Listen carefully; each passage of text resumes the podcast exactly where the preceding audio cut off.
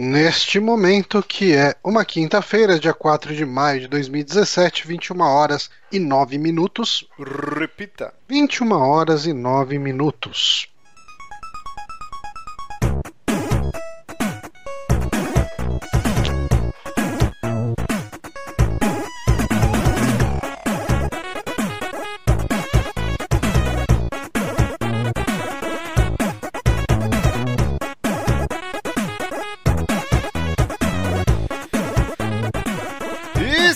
Conhecendo mais um saque aqui no Super Amigos, episódio número 109. Eu sou o Márcio Barros. Aqui do meu lado, Diguinho Coruja, Johnny Santos. Eu estou bebendo cerveja e eu não sei quem é Diguinho Coruja. E eu estou com ele que eu vi um vídeo do Bonatti hoje, Guilherme Bonatti. Que vídeo? Tá falando de mim aí. De, de vocês recitando a Sendo letra. enrabado. de um Ah, é. O Bonatti Saiu sendo hoje, eu não enrabado. consegui ver. Esse, é, esse foi outro site, então. É, é outro site. Não, é porque você faz assim, ó. Ah, tipo, gritando, assim, fazendo. Aí é. Ah, eu ainda, eu ainda não consegui ver. Eu, eu cheguei e vim gravar, basicamente. Então, Então depois você assista com vou a ver depois do programa. que você está sendo enrabado e você vai entender. Vejam lá, conflito. Caflito, Tá banda Caflito. É, eu, eu, eu dei, um- dei um RT com, o- com, com a conta do Amigos, então sigam lá o Amigos no. Mas só você achar lá, tá? Mas explica Ok. direito, Bonai, ninguém tá entendendo nada. Tem um clipe da sua banda, Conflito, só que Hum. é como se fosse um poema, não é, a- é, É. só recitando a letra. Sim, é exatamente isso que esse canal faz. Eles chamam bandas lá, é um projeto novo, assim, eu nunca tinha visto nada, tipo, nessa pegada, que basicamente as pessoas pegam uma das letras da, da música da banda e recitam enquanto isso eles fazem, ele, é, tipo, a galera é, tipo, fotógrafos profissionais e tudo mais, então eles fazem, tipo, um ensaio de fotografia e depois colocam o clipe em cima. O clipe, tipo, a música recitada em cima, Exato. por um dos membros. No Muito- caso foi o Renan, que é o nosso cantor. Muito bom. E, É Bonatti, o projeto, o- o outro lado da música, vale falar. Eles têm bastante coisa lá. Eu achei bem legal o projeto Tem, deles. tem até reitinho lá. Olha só. Sim, sim. E quem quiser ouvir a lá. banda Caflito, já tem no Spotify, não tem? Tem no Spotify, Banda Conflito. Spotify, é o novo programa. Conflito. Spotify. Spotify. Spotify. Tá no, no Deezer também, tá na, na porra toda, tá no, no, no- no- no YouTube. Tem nosso clipe no YouTube, inclusive, mó bacana. Só procurar E- lá por cu frito. O, o CD tá gravado já, a gente tá mixando, masterizando, essas paradas que demoram muito mais do que eu esperava, mas em breve vai estar na mão também. Cara, essa porra tá tipo Chinese Democracy. 15 anos pros caras lançar o disco. Vai tomando cu. É, só que ninguém vive disso lá, então é mais complicado ainda. Então é isso, prestigiem a banda do Bonatinho, Conflito, e ouçam Conflito. lá no Spotify. No Spotify. É, rapidinho Spotify. aqui, ó, a gente tava fazendo é, caçoando do Johnny. O Johnny está naquele limbo do cabelo comprido, quando ainda não está comprido. E aí realmente é, é complicado. Eu só passei por isso uma vez na minha vida. Eu, eu nunca tive cabelo comprido, porque meu cabelo fica tipo um ninho de pomba bêbada. Mas na adolescência, quando eu tinha uns 12, 13 anos, eu tentei deixar crescer o máximo que eu podia. E ele chegou, tipo. A minha franja chegou, sei lá, na boca, assim. Só que, cara, você realmente fica, tipo. Um... Não tô falando que é o caso do Johnny, porque o cabelo dele é bem mais liso que o meu. Mas eu fiquei, parecia um retardado, cara. Sabe aquele Adamastor Pitágoras? Que era um Pitaco. maluco, um comediante, que ele tinha metade do cabelo é, com É gel. da Mastor Pitaco, não é? É Pitaco? Acho que é. Eu achava que era. Pitágoras. Adamastor Pitaco. Adamastor Pitaco. É isso aí, o Google já completou. Que ele tem metade do cabelo liso, metade crespo. E- Isso. E parece um Zacarias zoado. Exato. E aí, cara, eu acordava, tipo, estudar de manhã, eu tinha muita preguiça de tomar banho de manhã pra ir pra escola. Eu tomava antes de dormir. Então, tipo, cara, meu cabelo acordava do jeito que tava, tipo, o urso do cabelo duro, assim. Aí eu botava um boné, só que na minha escola não podia entrar de boné. Então, o trajeto até a escola dava uma mansada no cabelo. E aí, Hum. mano, ficava aquele capacetão, tipo. Aí minha mãe falava, ó, seu cabelo, porque minha irmã, minha mãe, tudo tem cabelo liso. Ela falou assim, seu cabelo, quando pegar peso, ele vai ficar bacana. Vai ficar tipo do Chris Cornell, assim. É claro que a mãe não, não falou isso, porque a mãe nem, nem Ok. sabe quem é o Chris Cornell.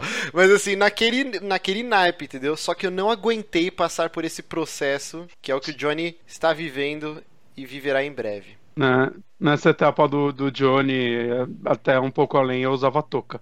Então, o Bem seu cabelo também, né, Bonatti? Que o seu cabelo é cacheado. Só que aí quando ele Uhum. pegou peso, ficou lisão. O Bonatti tem É, cabelo de quando eu tava princesa. Quando eu tava crescendo, parecia o Beavis. Tava horrível. É, Aí então, eu mas touca. o seu cabelo é de princesa da Disney, que é tipo liso e aí nas pontas ele dá uma, um cacheadinho. Rola pra caralho. Que as Sim, mulheres sim. gastam fortuna pra fazer Mas- isso. Chama Babyliss. Mas a touca é um negócio legal pra alisar o cabelo pra baixo, realmente. É. Não, é Porque eu pra não não, po- é pra, mim, não pra, pra, pra eu ir trabalhar. parecendo o Beavis. É, exato. A, a pra eu minha, ir trabalhar de cabelo tipo, de touca ia ser zoado. Então, a que minha eu no- mãe- no colégio ainda. a minha mãe me ajudou bastante nessa época, mas não deu muito certo que eu não aguentei, eu cortei. Mas ela pegou a meia calça e fez tipo aquela touca do seu boneco. E aí eu, eu Uhum. dormia com essa porra. Pra dar uma amansada no cabelo, entendeu? Era, cara, que. Eu, eu queria, é que agora eu já tô velho, já tipo. Eu não vou mais fazer isso, no meu trabalho não A dá pra. tá na eu- sua cabeça. Mas eu queria eh, deixar o cabelo crescer. Talvez quando eu for velho, se a gente conseguir aposentar, eu vou tentar deixar o cabelo crescer. O Gandalf.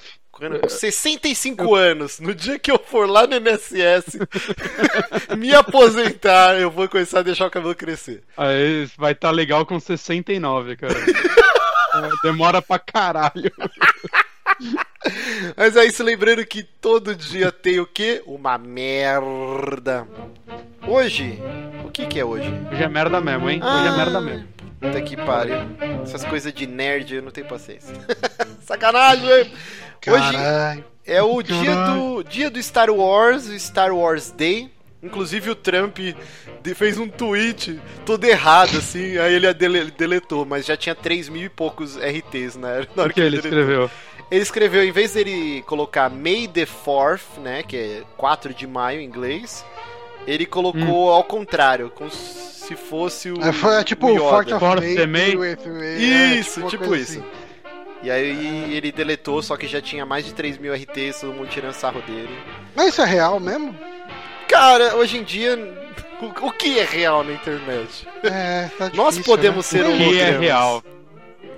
Nós podemos nos odiar aqui. Terminou a gravação, ninguém olha na cara do outro, vai tomar no seu cu, te odeio. Mas na hora da Ah, gravação, todo mundo é amiguinho, todo mundo se ama. Uhum. O que é real na internet? Eu não sei. Mas eu quero acreditar que o Trump fez isso, que seria algo bem improvável dele fazer. É, É, se tem RT, não é tão difícil descobrir, né? Tipo, é, é porque assim, algum lugar registrou. pode ser editado, né, o print. É, pode ser. Ó, Mas assim, Johnny, você até tweetou. Por favor, leia o verbete da Wikipedia sobre o dia do Star Wars. É, eu, eu tenho um trechinho que eu achei muito bom, né? Que, por que, que as pessoas chamam né, esse dia de dia do Star Wars? Como a frase May the Force be with you, em português, que a força esteja com você, é uma citação famosa, muitas vezes falada nos filmes Star Wars, os fãs comumente dizem May the Fourth be with you. Em português, 4 de maio esteja com você, nesse dia. Com isso, pode-se notar que o trocadilho apenas funciona em inglês, ficando sem sentido em português. Eu, eu gostei muito dessa observação da Wikipedia, porque ela, ela, ela se fez bastante necessária, não acredito. Ai, cara. É complicado, né? Eu, eu falei uma vez, alguns programas atrás, que eu estava um pouco de saco cheio. Que assim, eu cresci, tipo, meu Deus, Star Wars muito foda. E aí quando foi em 98, né, começou a surgir os rumores da, da nova trilogia, que já é velha, e acompanhava as revistas, eu, caralho, que foda, né? Eu tô acompanhando isso agora, porque eu, quando eu fui assistir Star Wars, eu já tinha passado a época, né? O primeiro é de 78. ah, Sei lá, acho que o Retorno de Jedi é o quê? 85? Por aí, né? Ah, É, é eu, velho. já- eu É. tinha, sei lá, dois anos de idade. Então eu não acompanhei essa assistir depois já criança. Então, que foda. Hoje, eu, eu falei, eu tô um pouco de saco cheio, cara. Todo ano essa porra e todo mundo só fala dessa merda, é muita coisa nerd. Aí eu estou sendo crucificado pelos meus É. amigos. Você sente saudades de tomar tapa na cara por gostar de Star Wars? Não, é não, não, não é essa romantização. Ah, quando eu era nerd, do nerd raiz, né? Inclusive eu zoei, você viu um cara que fez uma tatuagem que é o um Ewok, né? o- Aquele ursinho, tipo com a cabeça decepada do Jar Jar Binks, assim, num tridente, no- numa lança. Eu falei, caralho, esse, essa é a epítome, o retrato do nerd velho rabugento que acha que as coisas na época dele eram melhores. Porque os Ewoks eram odiados também na época que eles É. saíram. Olha, isso aí é só pra vender boneco, é, alívio cômico, coisa infantil. Que é exatamente o que o Jar Jar Binks é na nova trilogia. tá? O, o episódio 6, pelo que eu sei, tem muito fã assim, de Star Wars que, que considera ele um filme mediano perto dos dois anteriores. Episódio 6 é o Retorno Tem- de Jedi. Exato, e do, do- dos, dos Ewoks aí. Aham. Ele tem, tem muita gente que considerava ele tipo o mais fraco da trilogia clássica, não tem? Eu, ah, eu já cara, vi isso é muita gente tão- comentando isso. Isso, cada fã tem a sua ordem, tipo. Eu vou falar pra você que assim, eu não odeio a trilogia nova, entre aspas, do jeito que a galera Ah, repudia. Falou que é melhor que a clássica, quebrem a perna deles. Não, não falei que é melhor não, mas eu não acho tão ruim assim. Eu gosto do Ataque dos Clones, o segundo filme, eu acho bem legal, cara. Tipo, Eu achei esse filme horroroso quando assisti no cinema. Hum. E depois eu assisti de novo e falei, cara, não é tão ruim, não. É, eu não acho tão ruim não. É, é, Eu, eu fui maratonar Star Wars quando tava pra sair o episódio 7. Eu vi o 4, 5 e 6. Gostei bastante. Eu já tinha visto o 4 e o 5, na verdade. Aí eu vi o primeiro, eu levei três dias pra conseguir ver o primeiro, eu sempre dormia. E eu nunca vi o 2 e o 3. Caralho. Eu nunca tirei ânimo pra ver eles. É, eu, eu- acho- Eu tenho que completar. Mas, mas sabe qual é o problema? É que o, o episódio 1, eu até comentei isso com o Johnny, acho que em algum streaming. Ver ele hoje, o fato dele ser basicamente inteiro em tela verde, ele parece um filme da Pixar muito ruim. Todos Assim, são. é- é- Desses três aí, É. o 1, 2, 3 é tudo tela verde, cara. Tudo tela E, verde. e eu vi aquele, aquele review, eu esqueci o nome do cara que fez os reviews de uma hora de cada um dos filmes, tá ligado? Muito bons, que ele basicamente ficou famoso por isso, eu esqueci o nome dele, mas o canal dele é gigante até hoje e tudo mais. Eu vi os reviews dos três filmes e eu, e eu senti que eu entendi os três filmes com esses reviews. Que tem, tipo, o tempo do filme. É quase É. cena a cena. Não sei se vocês já viram. Não, de vi. eu. Eu, assim, inclusive, eu ó, não vi, não. Os seis filmes, né? O episódio 1, 2, 3, 4, 5, 6 estão no Netflix disponíveis. E eu acho que o Uhum. episódio 7 também tá na Netflix, não tá? Não tenho certeza, Não mas tenho é certeza possível. agora. Eu sei que Uhum. do 1 até o 6 estão, então quem quiser reassistir, assista. Mas eu acho o Ameaça Fantasma uma bosta. Eu, no cinema achei uma bosta, eu odiei, cara. Achei muito merda esse filme. Na época, Na época eu já achei Porque ruim, cara. O, o Ameaça época- Fantasma, eu gostei. Logo que eu vi, eu gostei. Assim, no momento que eu vi, eu achei legal. E era aquele, foi aquele filme que quanto mais eu pensava nele, pior ficava. Sabe, tipo, mas eu achei ele bem legal porque assim, a experiência que a gente tinha de luta de sabre de luz até aquele momento era aquelas lutas bem meia boca, né? Tipo, eu do- acho bem melhores que dele. Eu acho bem Ah, melhores. não, o do, da Ameaça Fantasma é tudo é tudo coreografadão, é tudo Eu um acho- balé. É, o cara que é o Darth Então- Maul, né? Ele é um lutador marcial, fodão, tipo, ele Mas que eu acho meio chatas. Eu, eu acho meio sem emoção, assim, quando eu vi. Eu, tipo, ah, tá. é, Não sei se é porque eu tô vendo agora, tá? É. Que eu acho que são, são músicas, são letras. Caralho, letras que eu tô falando. São lutas, Lutas. muito. Você vê que elas foram feitas pra ser certinhas, elas são muito longas. E o fato de eu não estar me importando com nada daqueles personagens fazer elas não ter nenhuma carga pra mim, enquanto, sei lá, principalmente no, no episódio 5, né? No 4 é bem ruim mesmo, mas acho que deu uma evoluída no 5 e no 6. É, sei lá, por você gostar daqueles personagens, você sente um peso maior naquelas lutas. Eu senti isso. Eu vou falar um E o negócio. 7 misturou o melhor dos dois mundos, né? Porque são lutas bem coreografadas, mas que não chegam a ser balé, né? Elas são bem porrada mesmo. E como eu gostei dos personagens do 7, é, elas tiveram toda a emoção que deveriam ter pra mim. Eu vou falar um negócio que talvez vai me morder na bunda depois. Mas Hum, eu gosto, é claro, do- de todos os filmes de Star Wars, o legado pra cultura pop e pra nerdice é inegável, é uma das eh, talvez mais importantes, né, nesse nesse quesito, mas que eu gosto mesmo que eu falo, caralho, como eu amo. É só o Império. Contra-Ataca. O Império Contra-Ataca. Pra mim é o meu filme favorito. É o que quando eu penso em alguma cena Ah, é o Star melhor. Wars, é o que vem. É o Luke com a mão decepada gritando. É o Darth Vader, Luke é meu father. É a cidade de Bespin. Quando eu era criança, tipo, pra- cara, aquilo aguçou muito a minha mente. De, caralho, Ah. uma cidade nas nuvens. Que, tipo, você cair, você morreu. Tipo, é, tudo que. O lance da batalha de Hoth, o Tan, Uhum. Bantan, Tantan, sei lá, como que chama o bicho?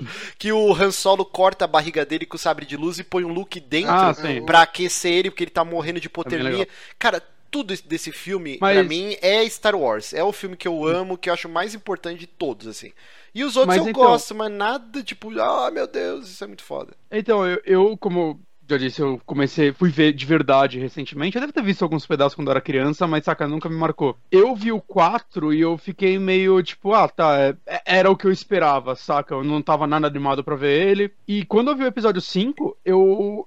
Eu senti, tipo, basicamente essas coisas, assim. Eu falei, caralho, esse filme é bom pra caralho. Ele é um filme extremamente bem dirigido. Uhum. A, a, história dele é muito boa, saca? Você vê uma evolução em todos os sentidos a franquia nele, que eu consigo entender porque as pessoas acham ele o melhor de todos. Talvez eu prefira o 7 hoje, porque eu não tenho o apelo nostálgico que a maioria das pessoas tem, saca? E eu acho que o 7 misturou o melhor de dois mundos para mim. Uhum. Mas, mas eu não sei, cara. Eu realmente consigo ver todo esse valor que todo mundo vê no 5, assim, que antes eu tinha preconceito e depois que eu assisti, eu não, não, eu tava errado. Ele é realmente um filme excelente. Ó, o Mikael de Freitas me corrigiu aqui, é Town Town o nome do bicho. Muito obrigado. Mas assim, a, a, o, o, lance do, do A-Wing, né? Que você pega lá no AT-AT, joga o arpão, vai circulando, aí o AT-AT cai. Quando eu joguei isso no Nintendo 64, no Shadows of the Empire, cara, eu vibrava, assim, porque foi um negócio que marcou Era muito legal, como mano. criança, eu achei uhum. foda. Então, para mim, o Império Contra-Ataca é o supra-sumo do Star Wars, assim. E os outros filmes eu gosto, mas para mim, tipo, tão no nível de qualquer outro filme de, de, nerd, de nerdice, assim. polêmica, muita polêmica. Falou que só tem um filme bom e seis ruins. Caralho, tava é, espirrando é aqui. Mas é isso então, dia do Star Wars, muito bacana, May the 4th. Lembrando que você pode acompanhar esse programa ao vivo todas as quintas às 9 horas no youtube.com.br superamigos ou em formato MP3 toda segunda no seu feed preferência. Não, seu feed não. Pera aí. Ô, Johnny. Oi. Faz mais barulho aí. Caraca, velho. Quando eu penso que a gente bateu todos os recordes do, desleixo, tipo hoje, fazer a pauta 8 e meia, faltando minutos pra gravação, o Johnny me, ah, me começa a desmontar o... um Mega Drive da caixa. O recorde ainda foi você fazer cocô no meio da parada, Márcio. Pode ser, isso aconteceu. Eu, é, desculpa, eu vou começar a gravar de fralda, é. então. Mas voltando aqui, então. Lembrando que todas as segundas você pode... Caralho, velho.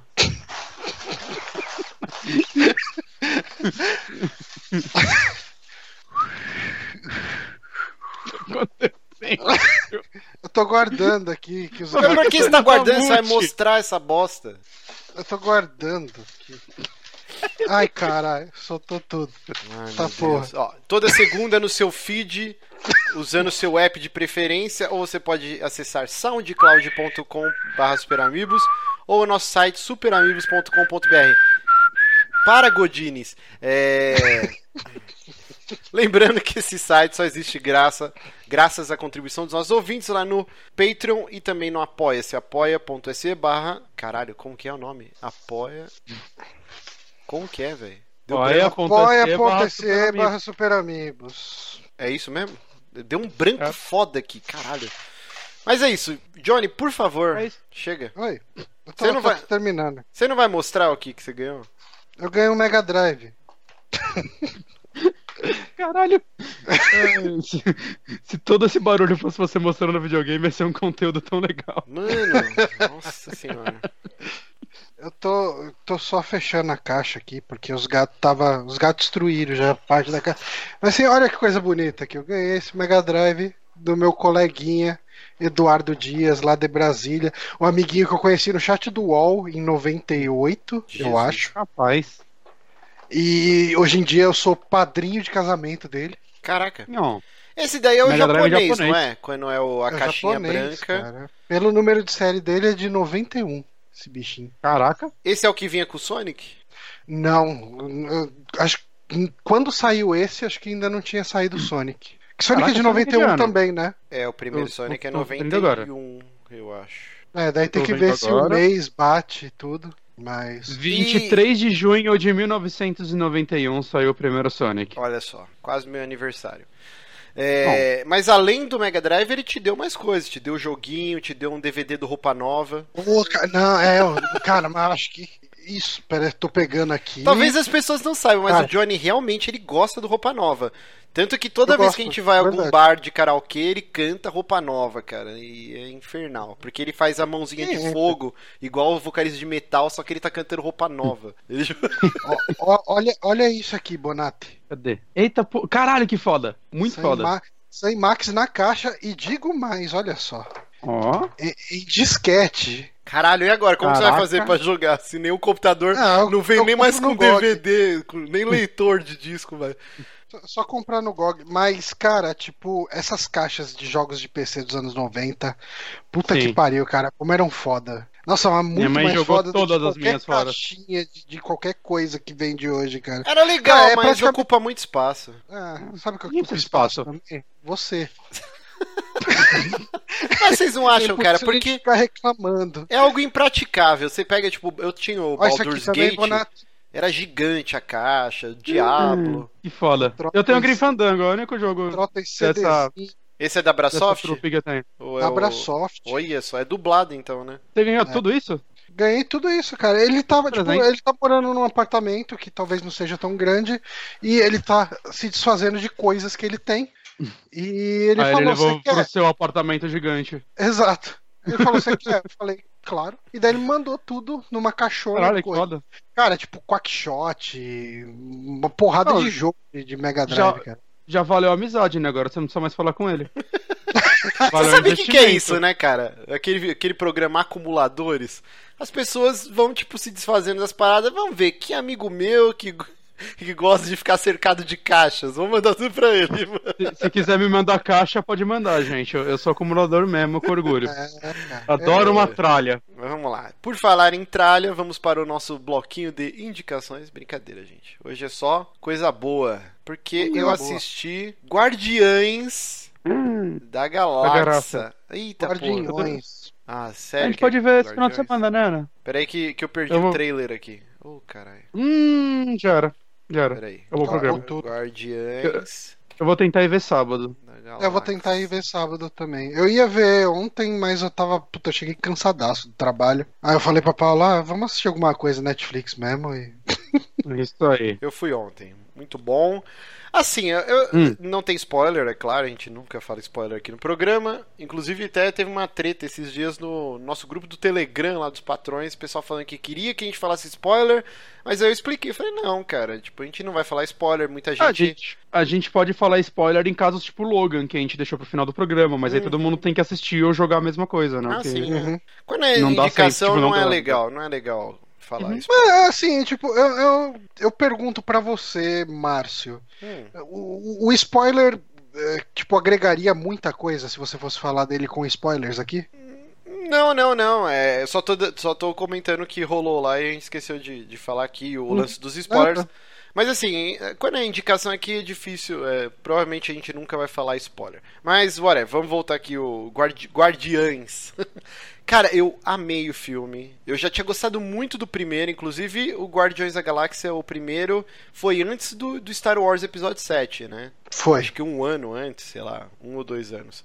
E, cara, ele matou a minha vontade de assistir um filme de space opera, né? Que, cara, é um gênero muito difícil, né? É igual terror espacial, cara. É um gênero que eu gosto tanto, mas é tão difícil ser um filme bom.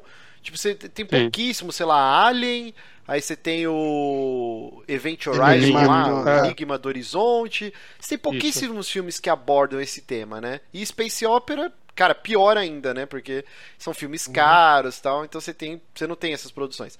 E eu adorei o filme, tem todo o lance das mixtapes, né, que foi criado nesse filme e aí depois o Esquadrão Suicida tentou copiar e é horrível.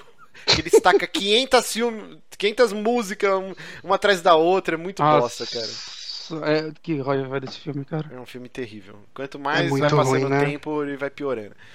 e, assim, e ele não é nem o que dá a volta e pelo menos. ah, Sabe, Não, eu não, ele é consigo- só ruim. ele só- Eu não consigo pensar, ah, eu me diverti. Não.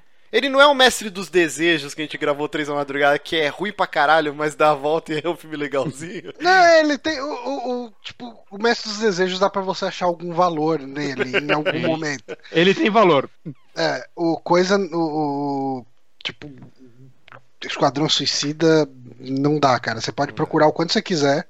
Nem a maquiagem que deu o Oscar pra eles merece uma Cara, a Caralho. maquiagem é mó whatever, tipo, cara, não dá. A gente, a gente vive num mundo onde Esquadrão Suicida é um vencedor de Oscar. E e eu fico Sempre triste. que eu leio isso no Twitter em algum lugar, eu- me dá um choque assim, o caralho, que zoeira. Não, não é zoeira, puta que pariu.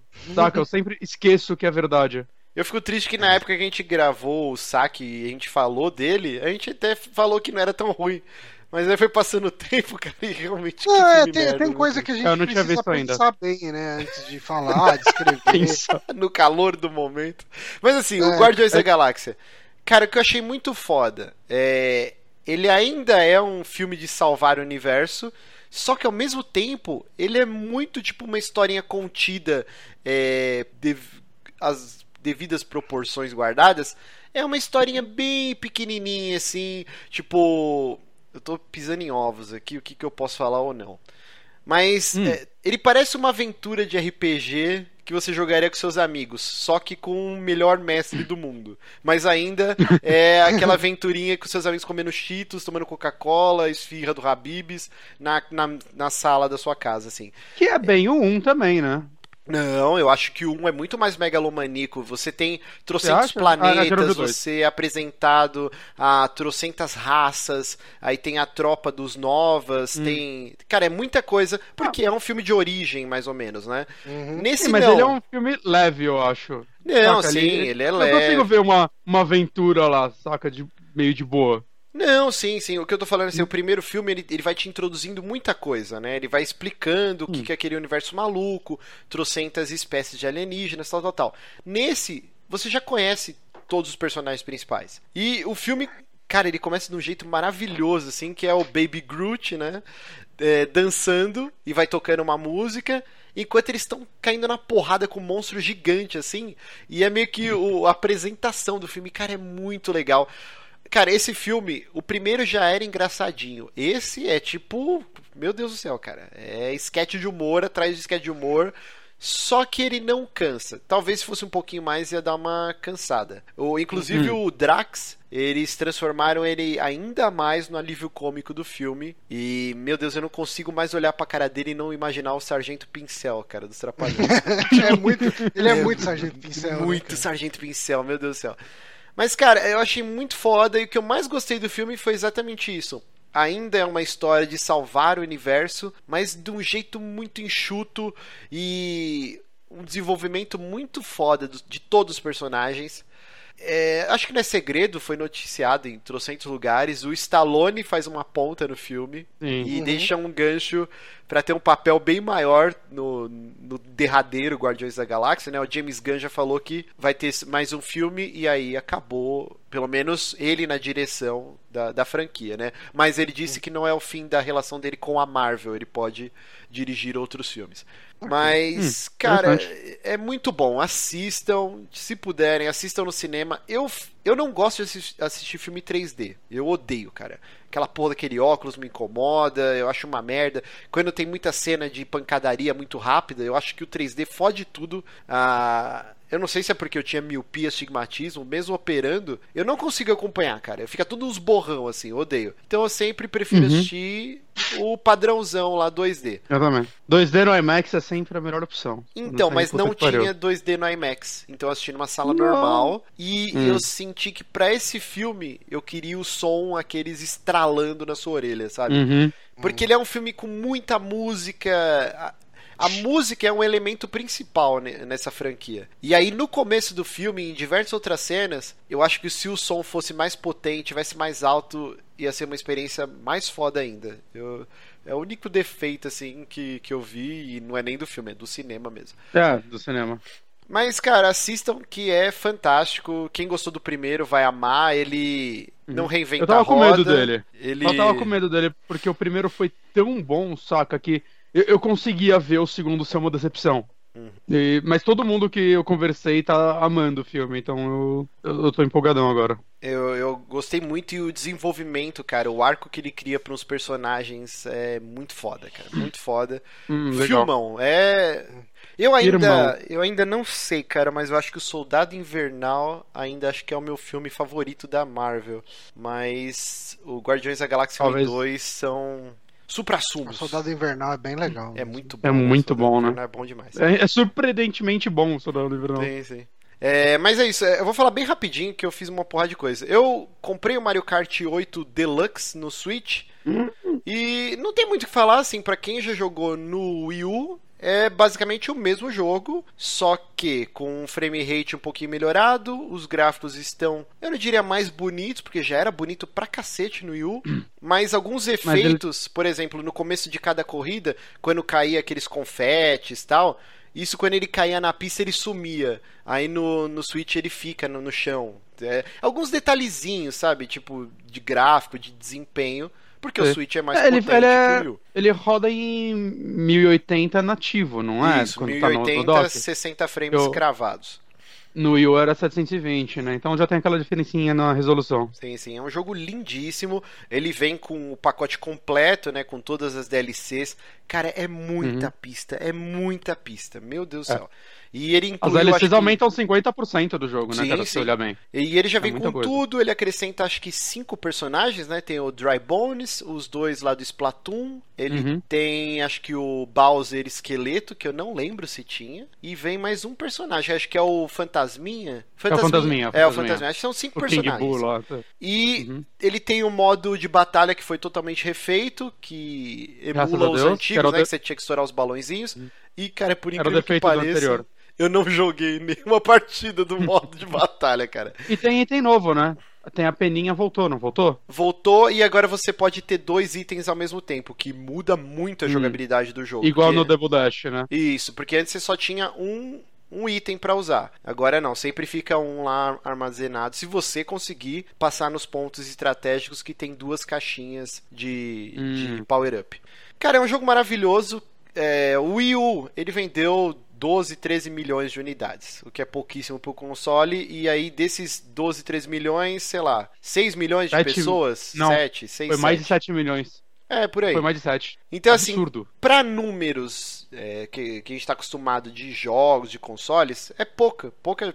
Pouca gente jogou. Então, cara, é agora é a hora desse jogo brilhar. No primeiro Não, é... dia ele já bateu todos os recordes.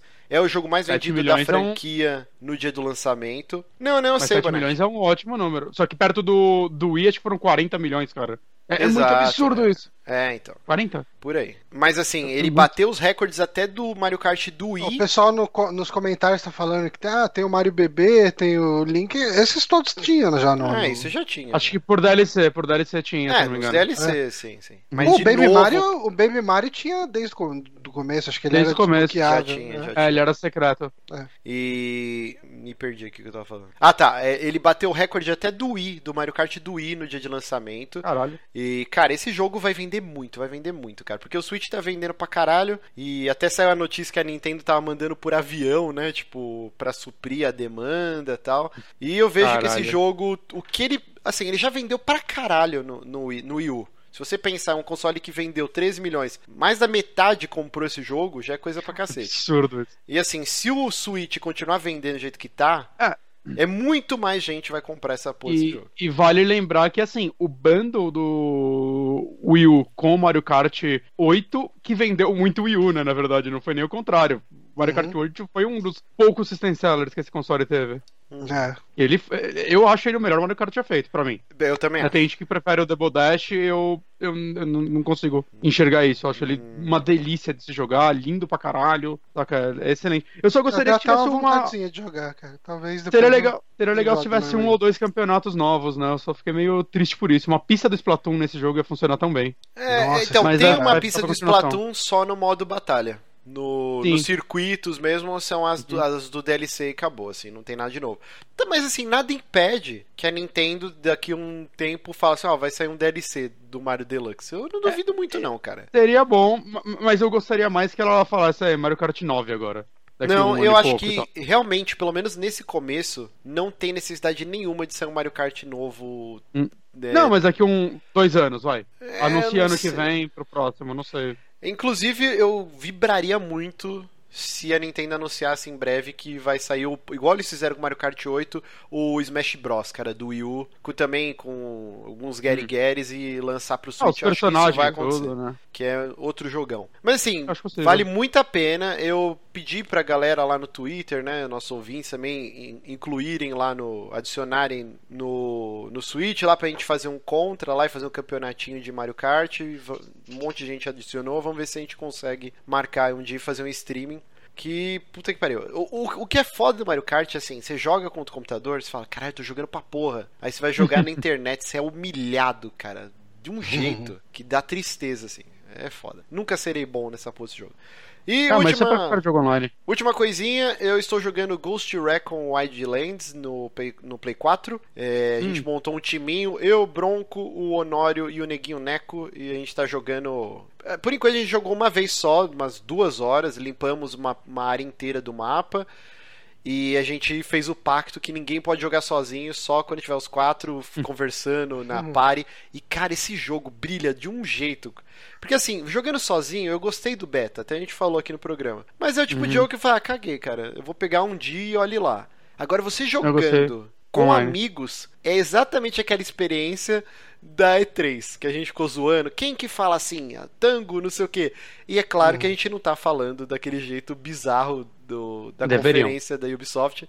Mas, cara, é uma sensação tão foda quando você vai invadir, assim, uma base, e aí a gente, tudo, cada um num canto, assim, no meio do mato escondido, e aí você começa a marcar, assim, ó, tem um sniper ali na torre, aí fica um símbolo no cara. Aí todo mundo começa a sincronizar o tiro. 3, 2, 1, já! Aí um filho da puta erra, começa a soar o alarme, todo mundo xingando o neguinho Neco porque ele errou. Ele sempre erra. E aí a gente começou a fazer esquema, ó. Quando a gente Achei invadir. seu comentário racista. É, foi racista. É, a gente começou a fazer um esquema assim: ó, fica um mirando e o outro de reserva no mesmo cara, porque se um errar o tiro, o outro já emenda o headshot. E aí começou a dar mais certo. Mas é muito foda, cara. É um jogo que se você tiver mais três amiguinhos lá, compra na fé. Ele tava em promoção, não sei se ainda tá. Acho que ele tava 140 reais na, na PSN. E se você dividir conta, porra, 70 pila. Melhor ainda. Então, tô- estou gostando muito de Ghost Recon Wildlands. Vamos lá, aqui minhas indicações terminaram e agora vamos para a indicação do Chone. né? Chone.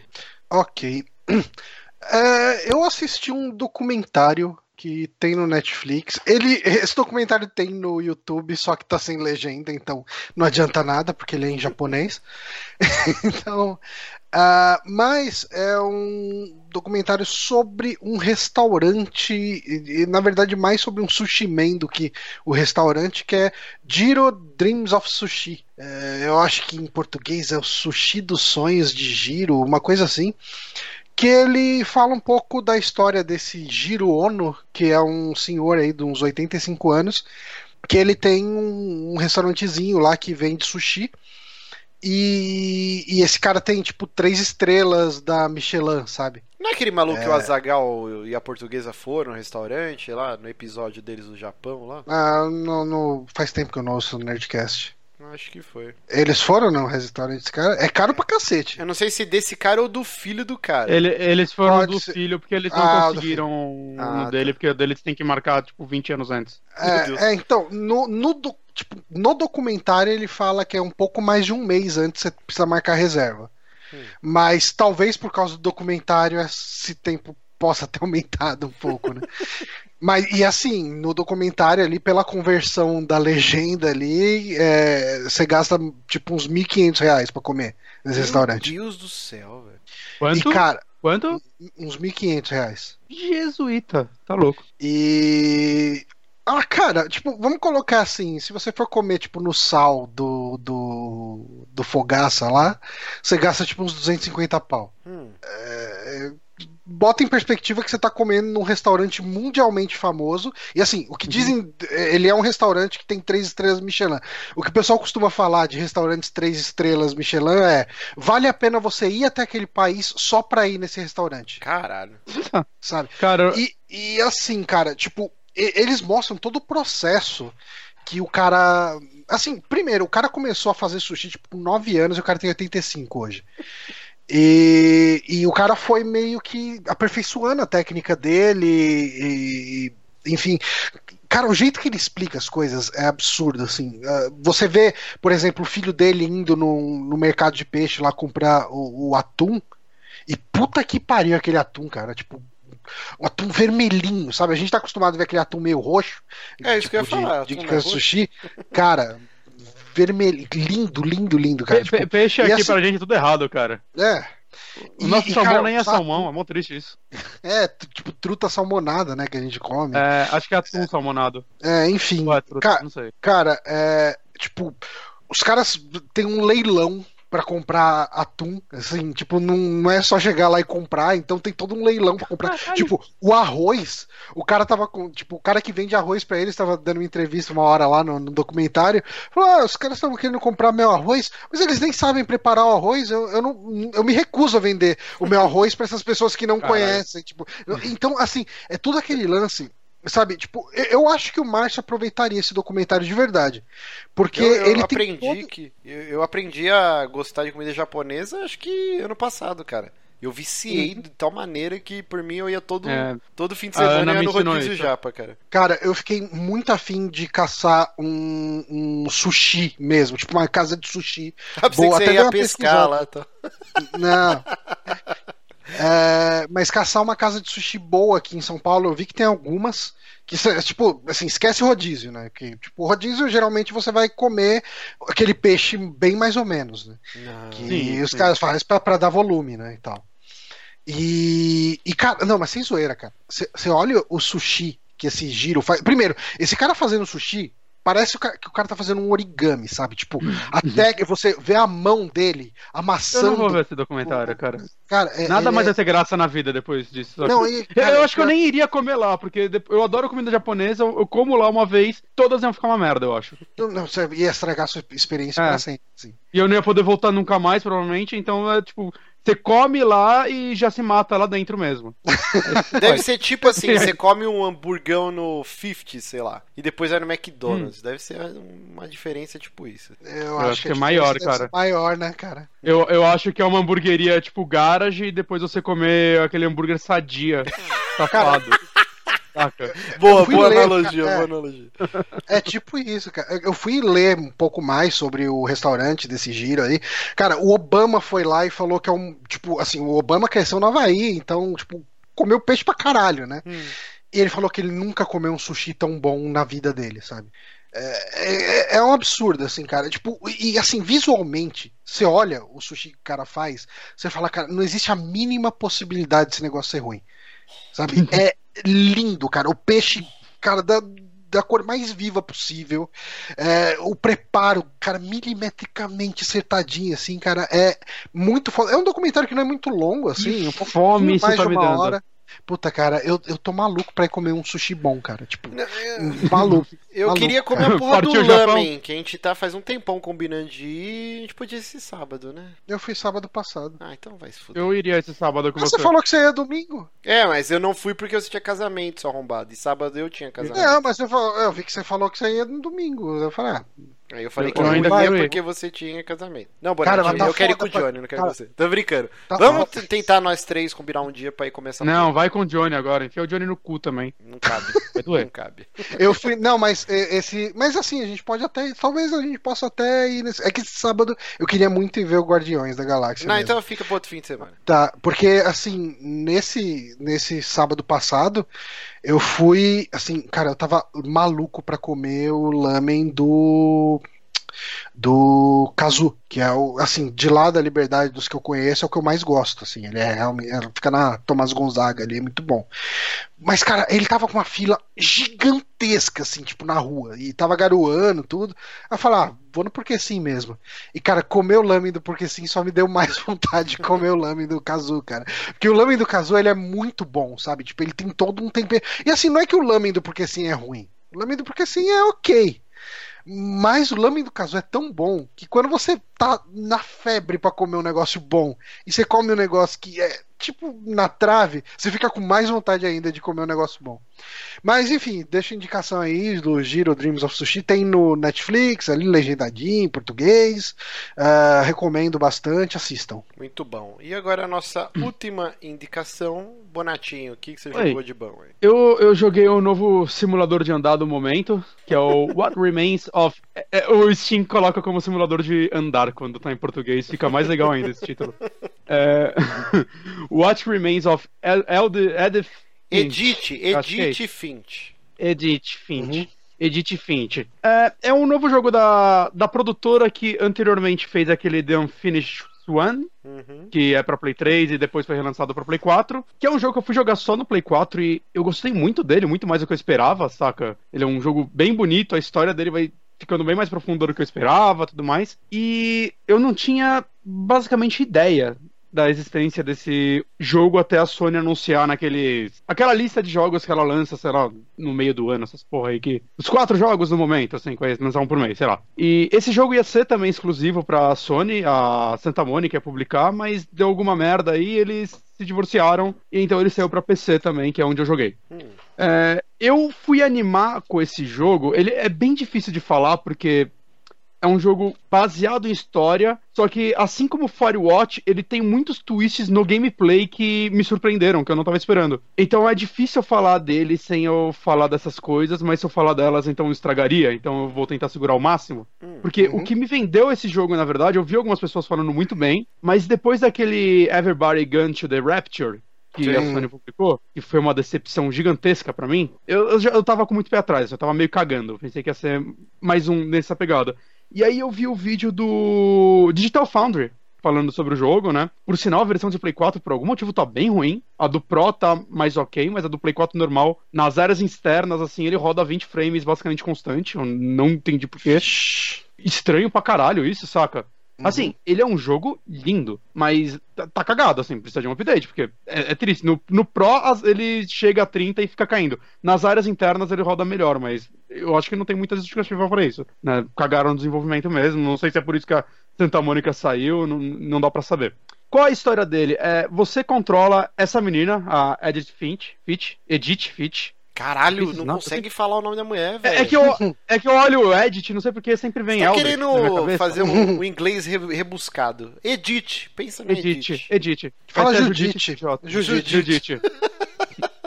O que restou de Judith? Judith Fitch. Que basicamente assim, a história ela está voltando pra casa dela, onde ela morou basicamente a vida inteira dela, depois de muitos anos após a morte do irmão dela. É, e o- ela nisso ela vai tipo escrevendo um livro sobre não só sobre a vida dela, mas sobre a vida da família dela. Porque acontece que a família dela é meio que cercada por tragédias. O que acaba tornando esse jogo bem mais pesado do que eu esperava. Porque, assim, a- as pessoas morrem na, na família dela. A, a um ponto em que eles mal ficavam tristes mais, porque as pessoas morrem. E muitas morreram crianças mesmo, saca? E o, o legal desse jogo acontece, essa casa dela, a mãe dela, cada pessoa tinha seu quarto, né? E conforme elas foram morrendo no decorrer das gerações, assim, os quartos continuaram lá intactos. E eles só foram, tipo, crescendo a casa, crescendo e crescendo. E a mãe dessa menina, ela chegou ao ponto de lacrar esses quartos. Então ela começa a contar que Lacrou. Essa turma da lacração tá em todos os lugares. É agora. o famoso puxadinho. puxadinho. Não, mas aí o que acontece é que ó, os quartos tinham tipo um olho mágico e ela desde criança ela olhava aquele olhinho mágico e via o quarto dessas pessoas sem imaginar como eles realmente, como ele realmente era, não? porque quem já olhou no olho mágico sabe que é uma bosta. Não tem porra nenhuma naquilo. Só vê vislumbre. E basicamente, conforme vai desenrolando o jogo, você vai vendo uma árvore genealógica da família, né? Que é o caderno dela, que ela tá preenchendo enquanto ela tá fazendo meio que essa pesquisa sobre a família. E você vai entrando nesses quartos, dentro de cada um deles você vai pegando um diário dessa pessoa. E aí você joga um pedaço da história com essa outra pessoa, com outra narração e tudo mais. E vivendo basicamente os últimos momentos da vida dela. Como muitas vezes são diários, por exemplo, escritos por crianças, a, a história não, não leva a crer que é 100% isso que aconteceu, mas tipo, a imaginação dessa criança levou a isso. Algumas histórias já são sobre adultos, então elas acabam sendo mais, entre aspas, pés no chão. O que eu não tava esperando nesse jogo é como dentro desses diários haveriam mudanças de mecânicas mesmo, de gameplay, é, de, sei lá, de design mesmo artístico. Tem um, uma- um personagem específico, eu vou falar ele, é um pequeno spoiler do começo só, mas foi uma das coisas que me vendeu, que é uma personagem que ela foi atriz, ela foi uma atriz mirim, e ela morreu com 16 anos. E ela não chegou a escrever um diário e tal, você entra no quarto dela, são tipo posters de quando ela era, dos filmes que ela fez, né, prêmios, essas coisas. E a história dela é contada a partir de uma história em quadrinho que escreveram dela sobre a morte dela. Então muda completamente o gráfico pra um design de história em quadrinhos e você vai folheando e vai mudando os quadros Que enquanto foda. você realmente controla a parada, saca? Eu, tipo, caralho, que muito. É, é, do caralho. E quando eu vi essa cena, né? Eu já tava pensando no que eu ia falar pra cá. Eu falei, ok, eu não vou falar dela porque eu senti que o jogo não ia, tinha mais como crescer depois disso. Uhum. E eu tô falando dela aqui porque, cara, é, ele cresce muito depois disso. Só é na cresce. primeira. Cara, muito, muito. Mas assim, é- ele é uma ele é um vibe jogo- terror ou é só mesmo você descobrindo o E- passado da família? ele brinca com tudo, assim, essa parte dessa história dela, como ela fazia filmes meio de terror, ele tem um, um clima. Assim, mais um pequeno spoiler só dessa parte. é, toca a música de Halloween nessa parte enquanto você tá jogando ela. Exatamente a música tema dele, por exemplo. E ele traz realmente essa vibe de terror, mas um terror meio creep show, saca? Os quadrinhos do creep show. Sim. E já tem outras histórias que vão mais pra um surrealismo, né? A primeira história que você vai é de uma criança narrando um sonho dela, saca? Então, isso daí tem no trailer do jogo e tal. Ela, eventualmente, ela vira um gato. E aí ela vira um tubarão, saca? E você vai controlando todas as etapas da vida dela. E, cara, é, é- é muito legal, assim, é, é um jogo bem bonito. Ele é curtinho, ele tem uma cerca de duas horas. Acho que ele tá 36 reais pra PC. E, cara, eu recomendo muito dele. Eu não, não quero mais dar spoiler, mas ele, ele me surpreendeu muito. Assim, é um daqueles jogos que vale a pena você sentar e jogar inteiro, saca? Que esse estilo que as pessoas hoje em dia chamam de Walking Simulator, acho que abraçaram isso, né? No começo era um termo pejorativo, mas hoje eu acho que as pessoas abraçaram. Uhum. É um gênero que eu acho 880. Tem jogos tipo Gone Home, o Firewatch, que eu amo. E tem jogos tipo Direster, que eu acho um jogo O Firewatch, Chato. ele é considerado É. Ele é Simulator? As sim. pessoas consideram ele. Inclusive vai Eu, sair um gostei, filme. eu gostei muito dele. Vai sair, vai sair um filme do Firewatch. Tava Ah, é? uma entrevista esses dias, já tá meio que engatilhada a produção. Talvez ano que vem já Como que, é, como que eles vão fazer com o plot twist do filme? Boa pergunta. É. Mas vamos É, ver, acho um- bacana. Mas assim, o Abizu Aquele- seria um, um swimming simulator, então? Ah, sim, ele. Jour- Journey também seria um walking simulator de certa forma. Que você só anda, né? Você pula, mas. pô, É, é, ele Mas tem muito, estranho. muito pouca coisa de jogabilidade mesmo. Né? É, é um termo estranho, porque, tipo, aquele The Vanishing of Ethan Carter também é considerado isso, mas ele é um jogo cheio de puzzles. Sim. Então, eu, eu não, não sei por que eles usam esse termo. E No caso desse, você tem algum elemento de gameplay como puzzle, alguma coisa assim? Não chegam a ser puzzles, saca? Você nunca vai ficar preso numa parte, mas sim, tem, tem partes que você mecanicamente faz outras coisas. Tem, tem partes que, cara, assim, é, realmente avançando mais. Eu não, não quero falar porque eram coisas que eu não tinha ideia quando eu jogava, mas que mudanças de perspectiva, mudanças. Saca? É, uma coisa interessante sobre esse jogo é que, assim, é, na tela dele fala, ah, recomendamos jogar com controle, mesmo sendo um jogo em primeira pessoa. E eu achei estranho. Saca, eu joguei um pouco no teclado e mouse só pra testar, quando eu tava testando ele, e por algum motivo ele é horrível de se jogar no teclado e mouse, assim, porque aí você vai interagir com uma coisa, vai, você vai interagir com a caixa de correio. No controle você clica nela e você coloca, tipo, pra frente pra andar, e ele vai agachar e olhar lá e fazer um comentário. No teclado, de vez de você fazer isso com o teclado, você faz com o mouse, então você tem que ficar empurrando o mouse pra frente. Ah, Puta que zoado. E, e eu não entendi porque teve essa escolha. Eu acho que eles fizeram isso pra, tipo, te afastar ao máximo de usar o teclado e mouse desde o começo, porque existem partes dele que eu realmente não sei como ele seria feito no teclado e mouse de uma forma boa. Né? Foi feita, dá pra você jogar, mas eu consegui ver. Ah, tá. Não, esse jogo tem que se jogar no controle, essas partes, ele é hum, melhor. E Uhum. parece daqui, tipo, ah, vamos cagar ele inteiro mesmo as pessoas jogam no controle e não enchem o saco. pô, nego joga sei, Dark cara, Souls, cara, no, no mouse e teclado. É, né? Ma- Master Race, porra. né? E pra quem jogou Unfinished Swan, ele tem um- uma pequena referenciazinha, assim, que eu captei jogando, que é bem legal, assim. Quem não jogou não vai estragar em nada. Ainda é uma cena bonita, saca? Um local bonito que você visita no jogo. Mas pra quem jogou, acho que vai pegar uma- algumas referências, o que é bem legal, mas O quarto todo branco, Fica- você fica atacando tinta preta. você não taca tinta. mas fica... Não, mas Ok, não é isso. branco. Puta. Não, não, não é bem isso, não é bem isso. Mas, mas fica aí a dica, cara. Eu não quero falar mais muito sobre esse jogo pra não estragar. É, é uma, foi uma daquelas surpresas do ano, assim. Eu, eu tava cagando muito pra esse jogo e gostei pra caralho, assim. Eu fiquei preso até o final dele. Muito bom. Maravilha. Muito bom. Então vamos terminar o nosso bloquinho de indicações. E agora vamos para aquele Ação. momento. Então, en- enquanto o Márcio vai dando play na música da- do Amigames, eu volto em 5 segundos. Não, 10 segundos. Olha só, Dez. hoje vai demorar mais, hein? Porque estamos conhecendo o Amigames! Amigames, nosso bloquinho de quiz, onde vocês podem mandar as suas sugestões lá no nosso e-mail, superamigos.gmail.com. Título do e-mail, por favor, coloquem Amigames. Essa semana foi o Edmilson Rocha Lima que nos mandou. E é um quiz Complicado, hein? Complicado. Picantes, picantes, muito Esse picantes. é o programa para toda a família, gente. É, mas, ó, é, quantas atrizes pornô você reconhece? Não tem nenhuma foto pornográfica, mesmo porque o YouTube ia tirar esse vídeo do ar aqui. Eu espero. Na né? hora. Alguém fez Eu a. também. Deixa, eu- deixa eu fazer.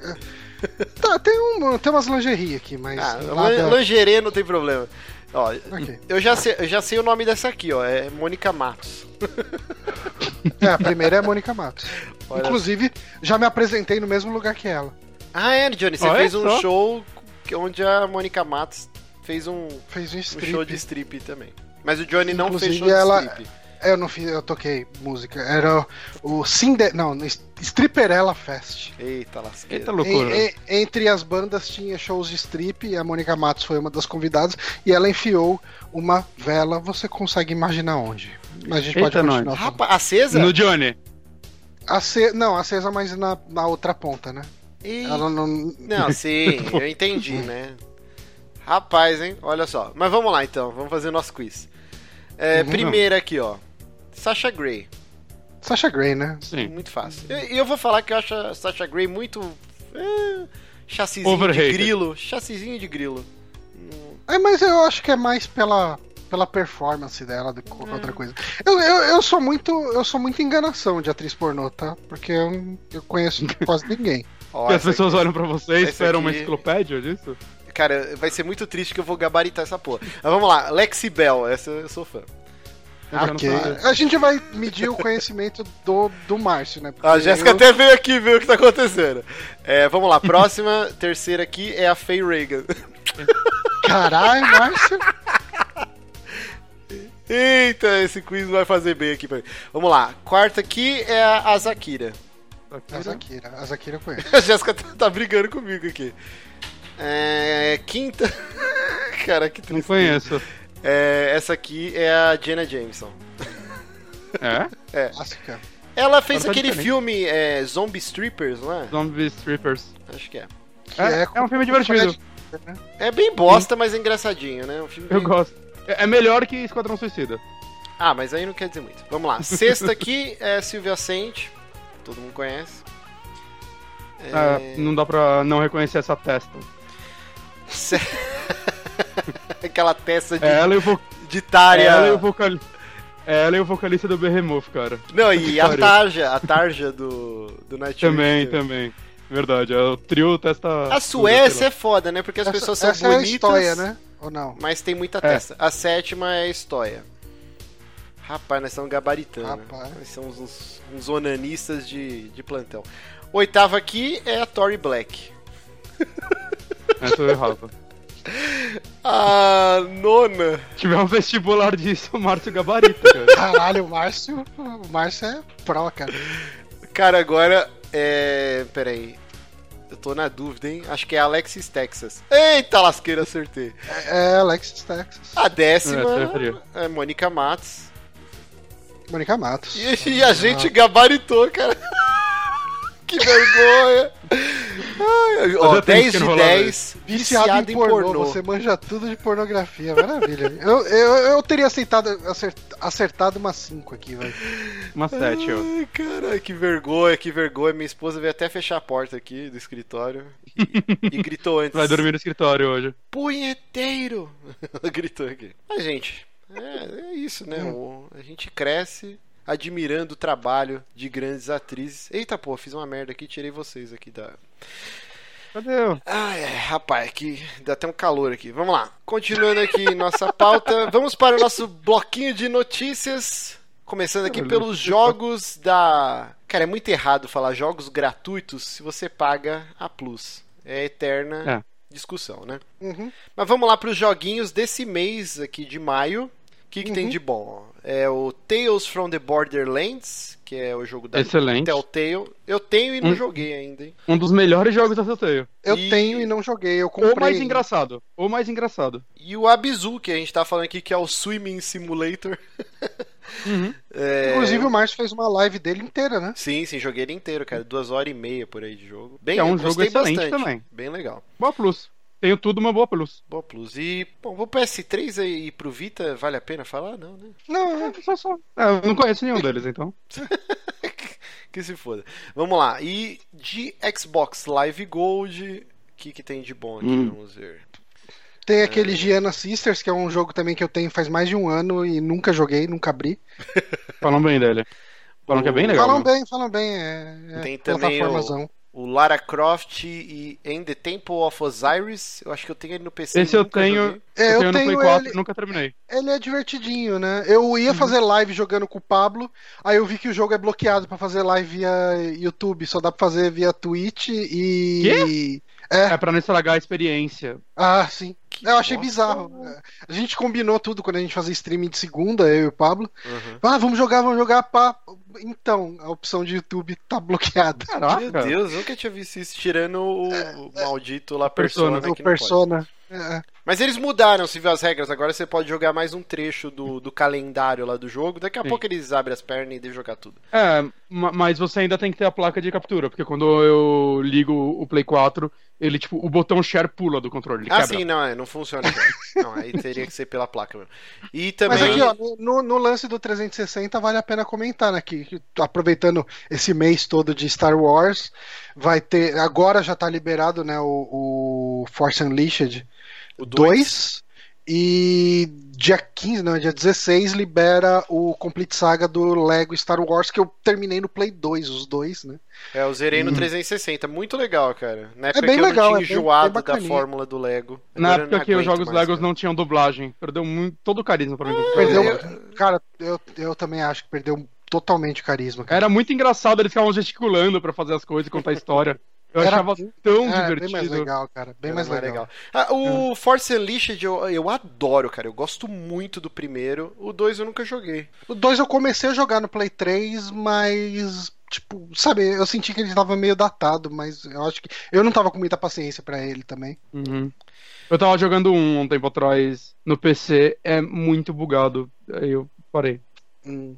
Bizarro. Mas vamos lá para a próxima notícia aqui. Uma notícia bem tendenciosa, né? É, Microsoft explica por que Xbox não tem jogos como Horizon ou Zelda. É, Uhum. Alguém manda Porque é jogo bala de aí. criança. Tá, então, é, então, o Phil Spencer ele deu algumas declarações. T- Tava rolando bastante uma polêmica no, no Twitter, falando que essa matéria aqui no UOL tá mal tra- traduzida ou mal interpretada, não sei. A gente pegou do UOL mesmo. Vamos ler aqui, então, se alguém tiver correção depois, pode falar. Mas, ah, segundo o Phil Spencer, abre aspas da tradução, então não sei o quanto essas aspas são confiáveis, mas o público para esses grandes jogos movidos pela história, eh, eu não digo que não são tão grandes, mas eles não são tão consistentes, disse o executivo em entrevista ao jornal The Guardian. Você tem jogos como Zelda ou Horizon que saem, vendem bem, mas não tem mais o mesmo impacto que tinha antigamente, porque os grandes jogos vendidos como serviço estão capturando uma parcela grande do público. Aí ele dá um Fala merda! complemento aqui Ah, embaixo. pior que. é, É, Tá- tá os certo estúdios da Sony, é, os estúdios da Sony fazem muitos desses jogos e eles são bons neles. Mas, fo- cara, essa tradução tá muito ruim tá mesmo, muito né? ruim a tradução. Mas fora, é, fora disso, é difícil. Eles estão tornando-se mais raros. É uma decisão de mercado difícil criar esses jogos porque o vento está contra você. Precisamos entender que se gostamos desses jogos, precisamos antes de uma oportunidade de negócio certa para eles. Eu amo jogos assim, contou o Phil. Quero garantir que, quanto, é que tanto jogos para um jogador com foco na história e jogos baseados em serviços têm oportunidade de serem bem-sucedidos. Assim, é muito fácil ler e entender que ele tá falando assim, ah não, é. É, é É, muito ruim, melhor. a Microsoft não vai fazer, né? Exato, mas se você forem pensar bem o que ele tá falando. O que aconteceu? O que aconteceu? O site começou uma música do nada, quase explodiu meus tímpanos, porque o Skype tá no volume máximo, né? Porque a voz do Marcos fica cortando, eu deixo no máximo, mas eu quase explodi aqui. Caraca, Caralho! o Morante arrancou o fone da cabeça e gritou. Falei, meu Deus, parecia uma barata. Caraca, Tinha certeza que Se tinha você entrado uma um barata. susto, imagina eu. Mas assim, o que, eu, o que eu entendo que o Phil Spencer tá falando é assim, jogos como Overwatch, League of Legends, o Dota, o próprio Halo com o lance das caixinhas, né, dos itens, Uma o Gears merda. também. É, esses jogos eles têm uma cauda longa porque a comunidade não para de jogar por causa do multiplayer, de o o Overwatch, né? Teve um evento esses dias aí por causa de roupinha e cara, o lojinha, um monte de, de outros É, ouvintes todo mundo volta, né? Todo mundo volta. maratonando, jogando de madrugada antes de terminar o evento, porque queria skin e tal.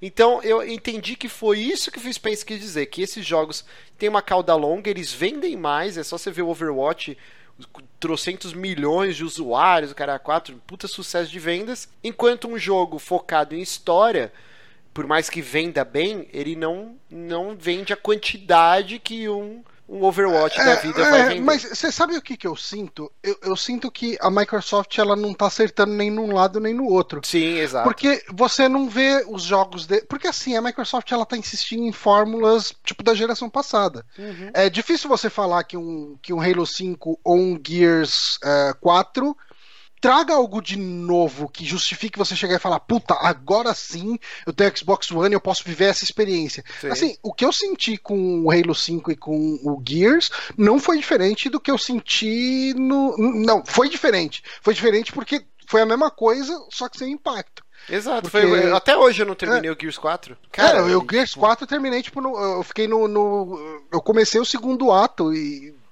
não voltei pra ele, cara. Assim, o Halo 5 falei, ah, eu ok. gostei muito do multiplayer. Eu acho que aquele Warzone, o, o lance dos Uhum. itens que você não precisa gastar dinheiro, é, mas eles. Ele, tem um monte de gente que, que compra, né? As caixinhas e tal. É, Eu achei o, o multiplayer do Halo 5 impecável, cara. Maravilhoso e até hoje tem nego jogando lá pra cacete. A campanha realmente deixou, deixou a desejar, tanto que eles falaram, que já saiu uma entrevista esses dias, que o Halo 6 vai ter um foco maior no Master Chief, que eles vão trabalhar melhor a história, bababá. Mas realmente o Gears, o Gears 4, eu fiquei com aquele gostinho de tipo, caralho, isso é exatamente o que eu joguei exaustão. Foram quatro jogos na geração passada, só que com o gráfico Uhum. fodão. Tipo, com efeito, Sim. aqueles tornados, iluminação, raio. Mas é a mesma porra, sabe? E, Mas você sabe, você sabe o que, que eu sinto lendo essa notícia? De verdade? Hum. Eu, eu sinto que o Phil ele tá tendo também que obedecer uma diretriz da Microsoft Com certeza. como um todo. Porque assim, Eu- a Microsoft ela tá partindo para um serviço em todos os negócios dela. Exato. Assim, é, eu, eu acho que muito em breve a gente vai ver o Windows sendo vendido como serviço. Tomara. Sabe? Você vai pagar, o Office. você vai pagar uma mensalidade e, e vai, tipo, você vai ter que pagar o Windows todo mês. O Office sabe? virou Tipo, isso, ah. né? Você pagava um pacote Então, pra ter o Excel, um pacote Não pro só Word. Office, cara. Tipo, eu trabalho numa consultoria de produtos da Microsoft, né? Ah, a gente faz implementação do ERP da Microsoft, que é o Microsoft Dynamics. Eu trabalho numa parte que é mais a X, que é um dos produtos. Tem um outro que é o Microsoft Dynamics Nave. São dois produtos direcionados para empresas que como ele funciona até a versão que a gente trabalha hoje. A gente está migrando para a próxima versão, mas a gente ainda não tem nenhum cliente que trabalha na versão nova.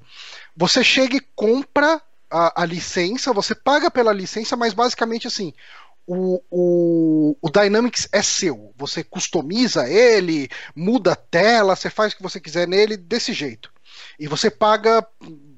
Meio que você paga por uma customização toda, por uma instalação, etc, etc. O, esses dois produtos eles estão virando o que a Microsoft está chamando de Microsoft Dynamics 365. Basicamente, a pessoa vai pagar uma assinatura e mesmo esquema do Office, sabe? Tipo, então tudo da Microsoft está migrando para um esquema de, de serviço. E, porque daí assim, ah, assim, ela hoje fatura, tipo, ela gasta, tipo, ela cobra uma nota nessas licenças de, do Dynamics. Como o Office já foi uma coisa extremamente cara e impraticável você comprar para ter em casa, então todo mundo pirateava. Hoje em dia você compra uma assinatura de um ano do Office por tipo uns 100 reais, vai, vamos colocar assim, direto tem promoção, às vezes até menos de 100 reais, acho que o preço normal é tipo uns 160, mas direto você acha promoção de um ano por 100 reais ou menos. Então você fala, ah, ao invés de piratear, eu posso pagar esse dinheirinho aí, tipo, tipo uns 10 reais por mês, e ter o produto sempre atualizado, com direito a suporte, com a porra toda. Tipo, você acaba sendo compelido a falar, ok, tipo, eu vou pagar bem menos do que eu pagaria antes, mas a Microsoft está recebendo esse bem menos, né? Uhum. Diferente do antes que tipo, o pessoal pirateava sem dó e foda-se. Né? Exato. O, o, lance que o Phil Spencer fala aqui é que tem que encontrar um meio termo para fazer esses jogos baseados em história também serem bem sucedidos, igual os jogos com essa cauda longa do competitivo. E assim. Mas, eu... mas, assim, o Paulo Henrique ele comentou um negócio que eu concordo: que o problema é que esses jogos focados em serviço não, não emplacam sempre também. O último foi Overwatch. Ah, uhum. sim, sim. É, é por isso que não... ele fala: ninguém descobriu ainda o, o segredo, né? Tá todo mundo tentando. Uhum. É só você ver a época e que outra, todo mundo começou a lançar um, um, um, MOBA em primeira pessoa. Saiu aquele Paragon, sim. saiu Overwatch, saiu aquele outro que nasceu, na, o Battleborn, que já nasceu morto. tipo, tem trocentos jogos e aí putz, só o Overwatch que ficou, entendeu?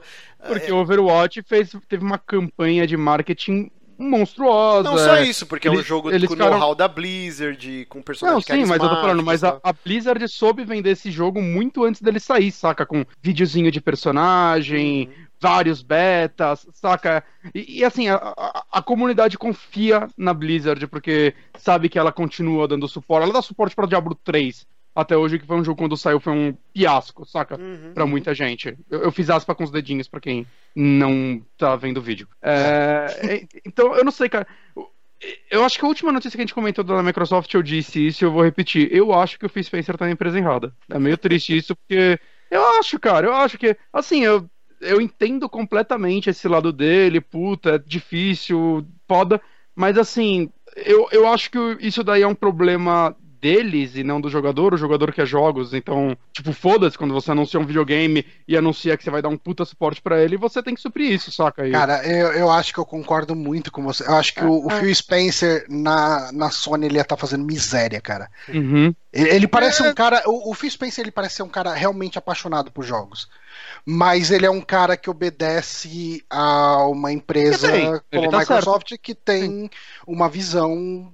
Enfim, ela tem uma visão. Ele deve ganhar mais do que ele ganharia na Sony. Que ele tá na Microsoft. Sim, mas, mas saca, no, no e, final, e, assim, assim, mas eu, eu, eu, eu sinto comprar... que nesse momento que a gente tem o Kaz Hirai como o presidente da Sony o Phil Spencer ia ser um cara com carta branca para fazer o que ele quisesse na Sony, sabe? Não, não, duvido, não duvido. É. E saca, é assim, é, esse papo é bonito e tal, mas tá, eu, eu, eu não vou comprar então o Xbox porque é difícil fazer jogo que eu quero, saca? Esse uhum. é o uhum. fato. Ele tá dando uma desculpa Sim. válida, puta, pode ter embasamento foda, mas no final ele só tá falando. Então, é. No momento a gente não sabe se a gente vai fazer isso porque é difícil. Então tá. É, lembrando que assim. Isso não essa, tem a ver comigo. Essa notícia foi bem criticada porque falaram Sim. que tá fora de contexto e que se você viu a entrevista original, lá o vídeo e Com o certeza. áudio, não foi bem assim que rolou. Mas... A gente não sabe nem como foi a pergunta para ele responder isso, sim, né? Sim. Isso já é. muda tudo. Mas. Mas eu tô julgando. A, o que tá repercutindo na internet, que é essa notícia que pode é, é que assim, na verdade, o pessoal repercutiu muito dessa notícia sem ler a notícia,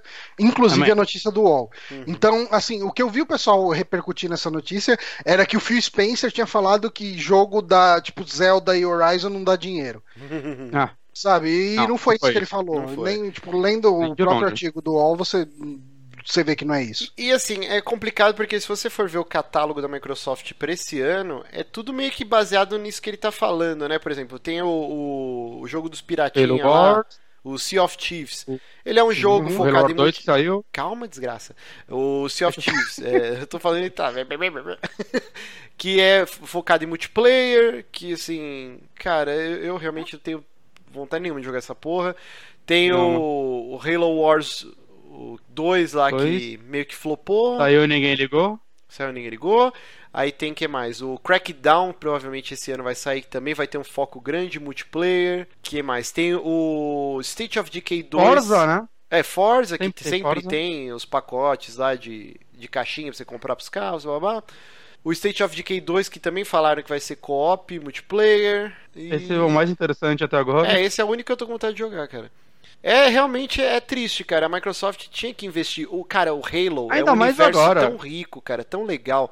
Tinha que fazer um jogo em terceira pessoa, com foco em aventura, tipo de mundo aberto, um Witcher, o Zelda da vida. Só que um, um, hum. o Mass Effect mesmo um, que faz Effect isso, né? Do Halo. O Mass Effect do Halo ia ser foda, cara pra sair e, da assim, mesmice de sempre um FPS. Eles não tentaram fazer um, um eu, eu, acho que o Halo, o, acho que o Halo ele se prende demais no lance do Master Chief. Uhum. Que eu acho que ele tem um arco legal e tal, do Halo 1 ao 3, eu acho bem. Cara, bem, foi, bem né? maneiro mesmo. Mas, cara, ele- eles mostraram que eles conseguem contar, contar histórias tão boas com o ODST e, E- com o Reach Sim. que eu acho que eles não precisam bater na tecla do, do Master Chief. Eu não acho o Master Chief. Assim, é, é lógico que é uma percepção que a gente tem aqui de fora, né? Principalmente do Brasil e tal. Mas eu não vejo o, o Master Chief como um personagem icônico num nível de um Kratos ou de um Drake, sabe? Tipo. Eu acho que ele já foi. É, já foi. Geração tá- sim, passada. pode- não, é, é, retrasada. então. Mas, cara, tipo, você se importa com o que tá acontecendo com o Tiff? Eu, particularmente, não. É, até- eu até gosto, assim, tipo, do lore, É. do Halo, mas realmente, é aquele negócio falou, na geração passada era um bagulho que eu gostava muito, adorava, cara. Nessa, Uhum. eu meio que peguei um bode, assim, igual foi com o Gears. Cara, eu já tive essa experiência na geração passada. Vamos dar um eu passo adiante, vamos fazer, tipo, então. um- Não precisa ter o Master Chief, faz uma porra de um. Do, tipo Mass Effect, não precisa nem ser tão carregado no RPG, pode ser algo mais de, tipo, third person shooter. Mas dá pra expandir Halo. Ou trazer franquias novas, cara, o Banjo Ah, Kazooie, expandiram com Wars, né? Dá pra falar que eles expandiram com Wars. Sim, sim. Mas. É, mas, tipo, como é um um spin-off, né? A gente acaba nem dando tanta atenção, ainda mais sendo um RTS pra jogar em controle, aí já cria uma certa versão, assim, por mais que ele seja bem executado, né? A Sim. gente jogou lá no, no- É na BGS e, e E ele ele- funciona bem no controle, tipo, E expandiram em um gênero nicho, né? É um gênero bem nicho. É um né, gênero cara? muito nicho, cara. É, é um gênero praticamente morto, E- né, cara? E eu acho meio estranho que, assim, eles aparentemente, é claro que é E3 tá aí e tudo mais, mas aparentemente o jogo que eu sinto que vai tentar lançar o Scorpio é o. É o Crackdown. Ele é o que parece ser, porque no começo ele tinha já todo o papo de vamos mostrar o poder da nuvem, e eu tenho certeza que ele vai ser o jogo que eles vão dar tudo pra você falar, puta que pariu, eu preciso jogar ele no Scorpio, mas eu acho que eles deveriam mostrar mais, assim, tipo, investir nesses jogos que eles estão falando que são difíceis é, é um gênero perfeito para se vender um console novo, saca? Pra puta que pariu, olha o que você pode jogar no Scorpio em nenhuma outra máquina. É, eu realmente acho que a Microsoft tem que melhorar o line-up E pode de ser que tenha. cara. É, Uhum. realmente tá, tá fraco, cara. E eles precisavam fazer justamente tá essa estratégia da Sony, de jogos mais adultos, mais focados em história, que é o que eles têm essa deficiência gigante. E, e, ao mesmo tempo eles têm uma E quando eles franquia tentam, amada. eles falham tanto, né, cara? Eu não lembro quando eles Tipo- tentaram. Porque Ah, o cara, tipo, Quantum Break aquele- não é um jogo adulto. É, então, é isso que eu ia falar do Quantum Break, que é um- era um jogo mais focado em história, que, tipo, todo mundo falou, ele falhou? é, eu não ele falei, é, eu gostei. tipo, a crítica geral dele é que é mediano, Sim. Sim, no sim, ele não, não foi um, um jogo do ano, saca? Mas eu, eu, acho que o problema não é o Quantum Break, eu acho que o problema é só ter o Quantum Break, saca? Tipo, Uhum. a Sony tem muito jogo mediano pra baixo até. Saca muito, mas no final eles fazem uma vitrine. E Sim. você olha eles, ele, ah, eu, jogaria esse jogo quando ficar barato. E aí você É. compra o console porque você sabe que tem aqueles três jogos que você quer muito, os multiplataforma, e aquele monte de joguinho meia boca que eventualmente você joga. É só saca? ver o Last É Guardian mesmo, importante. que é um jogo super mediano pra ruim, e eles lançaram, porque sair. é catálogo, é tipo, olha o jogo que ficou 300 mil anos pra ser feito, Joga- saiu, só, só A joga Sony tá no- dando dinheiro pro. A Sony dá dinheiro pro David Cage até hoje, gente. Tem que lembrar isso. Sim, sim, e o É, Detroit... e é porque é vitrine, Eu adoro é, jogos é dele. vitrine, né, cara? É porque é É, tá- vitrine. que é algo diferentão, sabe? E vende eu adoro bem. David E Cage, vende bem os jogos dele. mas o Heavy Rain vendeu pra caralho. Eu acho que o Beyond Souls foi mais abaixo. Sim. Mas acho que ele vendeu Ah, tipo uns foi um- 4 milhões, foi? Ah, é, com certeza tá vendendo, senão a Sony ia continuar dando dinheiro pro cara, né? E o Detroit, eu, tô, eu, eu tenho expectativa que vai Detroit, ser foda. eu tô. Mas eu acho que realmente a Microsoft tinha que começar a investir mais nesse lance de história e, e acho que essa é a grande deficiência deles, cara. E até o Banjo Kazooie, que é uma franquia super amada, os caras não lançam, cara, não lançam nem porra nenhuma. O Conkers também, tipo, lançaram no Project Spark, que já flopou. Olha, realmente complicado. Johnny, pelo videogame charts, o Beyond Two Souls vendeu 1,63 milhões. Nossa. até que baixo. Bem pouco. E ele deve ter sido muito mais caro que o Heavy Rain, né? Porque teve os atores foda e tal. Aham. É, é, eu imaginei que ele tivesse vendido mais. Bom, Eu é, só, tô falando só no Play 3, né? Que ele foi relançado. E também não conta cópia digital. O Heavy Rain foi 3 milhões.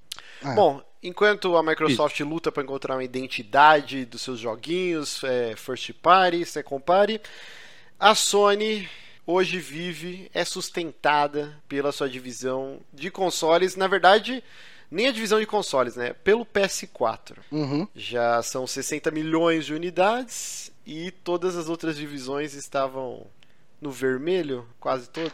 É, é, então, parece que uma das divisões. Nesse artigo aqui, acho que é do meio bit, né? Uhum. Ah, eles citam só que o, o, a divisão de celular, que tava bem. bem tava sangrando pra caralho, tava dando prejuízo, tipo, sei lá, desde 2014 ou antes. ah, finalmente deu lucro. Foi um lucro meio tímido, mas deu lucro de 2016 para 2017. Mas o que tá, se- tipo, tá sustentando realmente a Sony é o PlayStation 4, né? Tipo, ela já abandonou o Vita já tem um tempo, então dá pra falar que a divisão de consoles, de videogames deles é o Play 4. E, cara, ele tá segurando toda a onda pra Sony. É, E não é à toa que a gente tem o próprio Kaz Hirai como CEO da Sony. E ele veio né, do, do- da Sony Entertainment, né? Ele veio da, da parte de consoles da, da Sony. Ah, e, cara, tipo, acho que nada de novo nesse artigo, né? Só pra refletir aqui que só pra, enfim, pra não refletir, enfim, só pra é, reforçar que a Sony tá sendo sustentada pelo Play 4, que ele é um sucesso indiscutível. Exatamente. Vamos. Ó, essa notícia aqui eu achei bacanuda.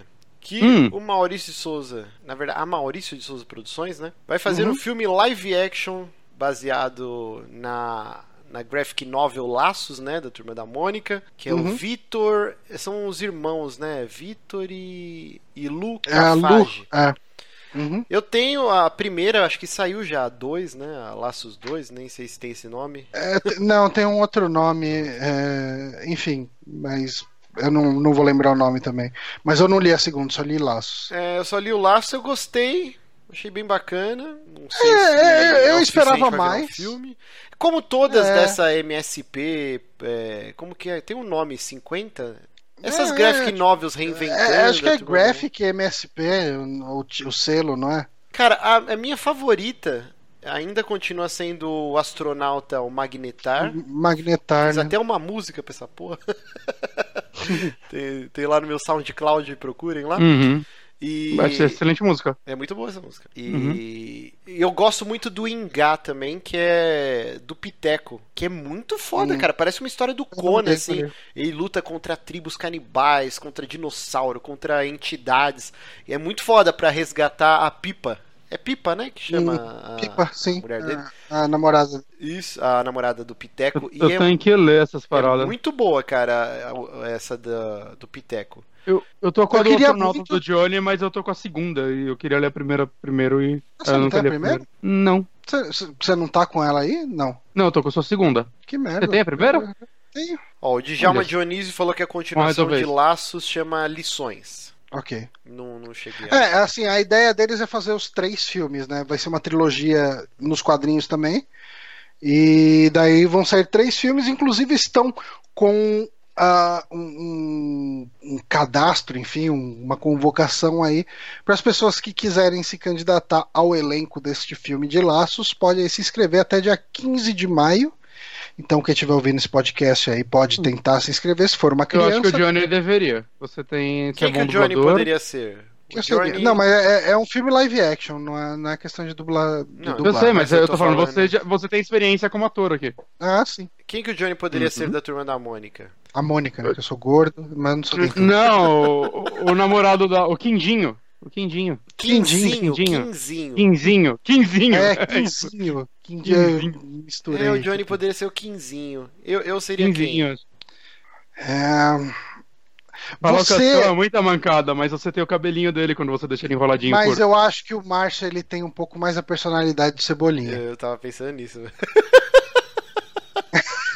Eu sou Eu seria Cebolinha. uma O. Bonatti, ele é o... O Titi. Titi? Ou o Porque Chaveco. a personalidade é Não, completamente nula, né? é o, Bon... o Bonatti é o Chaveco. O Chaveco. Vira tudo. E o Chaveco, eu não lembro dessa galera. O Bonatti é o Cara, Chaveco. o, o, o, Tô Chave- escrevendo o aqui. Chaveco é uma parada Ah. que. O Chaveco é uma parada que a, a Maurício de Souza conseguiu capitalizar bem em cima dele. Hum. que nos quadrinhos atuais ele assumiu totalmente o papel de figurante e ele tem consciência de que ele é um figurante. Sabe, tipo. Tem, uma- tem uma história Eu vi até uma que o, o pai dele, acho que é, pega o Cebolinha, né? Como que é? Fala, ô filho. Cara, tava rolando Ah, no Twitter esses dias. Eu até pedi pra você me explicar. Era uma tirinha que colocaram. Eu falei, cara, eu não entendi, Johnny. Aí você me explicou, não, porque o Chaveco é tão coadjuvante que até o pai do Chaveco, tipo, ignora a existência dele, uma coisa assim. É, não, é, é, isso tá muito, isso tá muito legal, assim, tá muito quebrar a quarta parede, assim, sabe? O, o. Chaveco virou o figurantão mesmo, assim, sabe? Eu, eu- acho que todo mundo Eu não lembro o último cresceu- quadrinho da Mônica que eu Cresceu li. lendo Turma da Mônica, né, cara? Eu fui alfa- alfabetizado com Turma da Mônica. Eu já contei algum programa que quando eu era pequeno, na casa que eu morava, tinha bidê. Que hoje em dia é ex- extinção total. Se vocês não sabem o que é Tadinho. bidê, procurem aí no Google Imagens. Era uma privadinha que você lavava as partes baixas. Ah. Só casa de velho tem. É, e aí, minha irmã ficava, minha irmã mais velha, ela ficava sentada no bidê lendo revista da Mônica, porque quando eu era pequeno eu tinha prisão de ventre e não conseguia fazer cocô direito. Então ela ficava me distraindo, lendo as revistas da turma da Mônica enquanto eu fazia cocô. Caralho, sua irmã é uma anja, Minha irmã é cara. uma anja. E eu fui alfabetizado com as histórias da Turma da Mônica. Cara, eu tinha pilhas e pilhas de, de revista da Turma da Mônica. Eu adorava, cara. E eu li um pouco do Turma da Mônica Jovem também, achei bem legal. Tinha o Marcelo. Cassaro na, no roteiro e tal, era bem bacana. Acho que o Eric Uhum. coleciona, né? Até hoje, se bobear. Eu eu acho que ele parou, mas ele tem. Cara, tipo, no apartamento dele tem uma porrada de turma da Mônica Jovem, assim, cara. Tem muita Ah. revista. Eu li as primeiras, eu achei legal na época, mas eu, eu não tava acompanhando muito quadrinho, então foi só uma curiosidade que morreu aí. Mas achei Uhum. legal. E a galera gosta, né? Não sei se Ah, até sim, hoje tá sim. fazendo sucesso, mas foi talvez o, Cara, primeiro tem- passo cara, de mudança da franquia. Tem umas referências bizarras ali, cara. Tipo, tem referência, tipo, a Phoenix Wright no, Sim. e- no coisa, no, no- na turma da Mônica Jovem. Tem muita referência de games, assim. É, Desde que o Marcelo Cassar entrou lá, ele começou a levar muito disso, né? Sim, sim.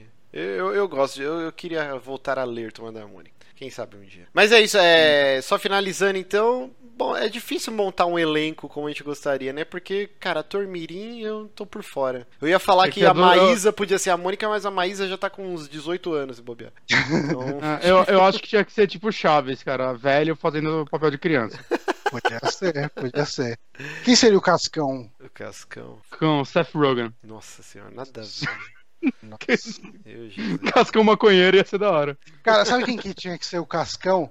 Aquele, aquele carinha que faz o Ai como eu tô bandida do, do da Zorra Total. Eu sei que é, é. pode crer, pode crer. Esse cara tinha que ser o Cascão. É, O Cebolinha, cara. Cara, é foda que o Cebolinha é um personagem tão cartunesco que é difícil pensar em. todos Possivelmente são. até que ser um ator meio malhação, assim, uma coisa desse, É, né? nesse nível, né? Não dá, O cara. cabeção, vai ser o revival dele. Nossa, nada a ver. Cara, nada a o ver. cabeção podia ser o Chaveco. O Chaveco. é, bom, vamos para a próxima. É difícil. É, vamos pra próxima. É difícil, é difícil. Principalmente porque a gente não lembra muito dos nomes dos atores, a gente assiste pouca TV aberta, então fica difícil. É. Vamos lá. É, a gente zoou muito Hum. a THQ Nordic, né? Quando ela apareceu, que ela ia fazer e acontecer, que estava com trocentos mil jogos em produção. E aos poucos realmente está aparecendo aí, cara. E por enquanto eu vou dar o, o dom da dúvida, porque dois jogos que a THQ Nordic está por trás que me interessam muito. Um é um RPG isométrico que vai sair pro Switch, baseado na HQ Battle Chasers, que eu falei que eu tô, tô lendo. Preciso terminar as duas últimas edições aí. Qual é o jogo? Qual é esse nome? Então, é, é do Battle Chasers. É um o nome é RPG... Battle Chaser do jogo? É, Battle Chasers alguma coisa que eu não lembro agora. Mas é um RPG Ah, lindo, é, cara. Night lindo. War. Night War. Lindo, lindo demais. E vai sair pro Switch. Eu não sei se vai sair pra, pra PS4, Xbox. Por enquanto, acho que é só Switch. E eu tô gostando muito da HQ. Tô afinzão de, de pegar esse PC, jogo. Play 4, Xbox, Switch e, e, e- e iPhone. Então, é o beleza. que tá no, no Wikipedia. Então vai Mas não tudo. sei se vai ser tudo junto. Não E tudo junto. agora nós tivemos o trailer do Darksiders 3. Hum. Que é um jogo que eu gosto muito do primeiro. Pra mim, ele tá tipo. Eu não lembro. Tem um. Acho que é o Vince Ingenito, que é um, um jornalista lá da IGN americana, que eu gosto muito das opiniões dele. E ele listou esses dias os Zeldas 3D favoritos dele. Acho que o, o Darksiders 1 tava em terceiro lugar, assim. Ele falou, tipo, como Eu- se fosse um Zelda. E eu adorei esse Eu jogo. rejoguei cara. ele. Eu rejoguei ele há pouco tempo, inclusive. Eu comprei ele naquele Rumble Bundle que teve do PlayStation 4. E eu joguei a versão de Play 4 de novo, eu já tinha jogado no Play 3. E, cara, ele continua um jogo muito bom. É, saca, fica aí a recomendação aí. Estão todos em promoção no Steam, pra quem tá ouvindo agora, então e quiser jogar, acho que ainda tá rolando. Cara, ele é, ele é realmente toda a estrutura de um Zelda, só que sem levar 40 horas pra terminar. Sim, sim. Ó, o pessoal tá me Quanto alô. tempo que é pra terminar? Ah, umas 20 Uma- e poucas horas, né? 20 no máximo, assim, dependendo do quanto você explorar. Mas ele é Eu nunca muito terminei, eu padrão muito- de Zelda, cara. É muito padrão de Uhum. Zelda. Você faz a dungeon, você tem um item novo que você vai usar no chefe. É... Ele é um Zelda of War. Ele é muito bom, é muito bom. O pessoal tá me aloprando aqui no chat, falando, ah, o dom da dúvida, hahaha. Mas tá certo, né, Johnny? Em inglês não é o The Gift of Doubt, alguma coisa assim? Ah, não sei. Eu acho que é. Vocês estão me zoando aí, O vocês não Dom, manjam porra. eu acho, eu não lembro se é isso. Eu- agora tá, tá soando estranho pra mim, mas eu não lembro. Será que eu tô falando Talvez alguém merda? corrija ao invés de, ao invés de rir. Só. É, ou talvez eu seja burro e tô... O dom da. O dom da dúvida, né? Ah, Tipo, Eu acho que o- não é da dúvida. qual que é é? o- É, o- no Google, se eu escrevo The Gift of. Aí eu coloco o D, ele completa com Doubt. Então, Doubt. Gift of Doubt, o dom da Acho que dúvida. deve ser isso. Tá certo, quem tá me existe, zoando aí. existe. Quem tá me zoando aí é bobão, Bom- cara de mamão, não manja porra nenhuma. É, mas Darksiders 1 é muito bom, o 2 eu não joguei, porque na Falta o época. presente da dúvida. é, o presente. É, cara, o dom, o Ah, presente. você sabe eu que não- a Não, mas o tradução presente. disso, a tradução disso é o benefício da dúvida. Eu sei, mas tem o mesmo sentido: dom, benefício, presente. É uma porra, cara, gift. Hum. É, eu sei, pode não, é- ser é que- traduzido é como que- dom. Eu sei, é que as pessoas costumam falar o benefício da dúvida É. em português. Se, nosso se mudar a ditado, cor da assim. grama, os caras morrem de fome, porque. Pode ser. É assim, eu estou certo, vocês estão errados, pode zoar aí no chat Ó, seus ó que bonito isso. O benefício da dúvida é a condição de inexistência de uma certeza sobre a culpabilidade de alguém que está sob acusação de um crime. Olha A só. inexistência de uma certeza é uma frase que eu quero usar agora no resto da minha vida. Muito bom. Ah, mas, mas voltando aqui, o 2, eu, eu te juro, eu só não joguei o Darksiders 2 porque acho que já existia jogabilidade. Eles falaram muito mal Já. do 2. O André não gostou. O André não gostou e eu me Eu arrependo lembro. até hoje, porque talvez eu goste. Então, eu- ele veio junto. Pelo que eu sei do 2, eu ainda não comecei a jogar ele, porque eu terminei um agora há pouco, né? Então, não tem pinha de um pro outro, né? É que ele é bem maior e ele tem loot. Eu não sei mais muita Hum. coisa sobre ele. Ele parece ser mais aberto e tal. Mas não É, sei, eu- é com a eu lembro morte, né, cara? É eu lembro que interessante. A crítica deles.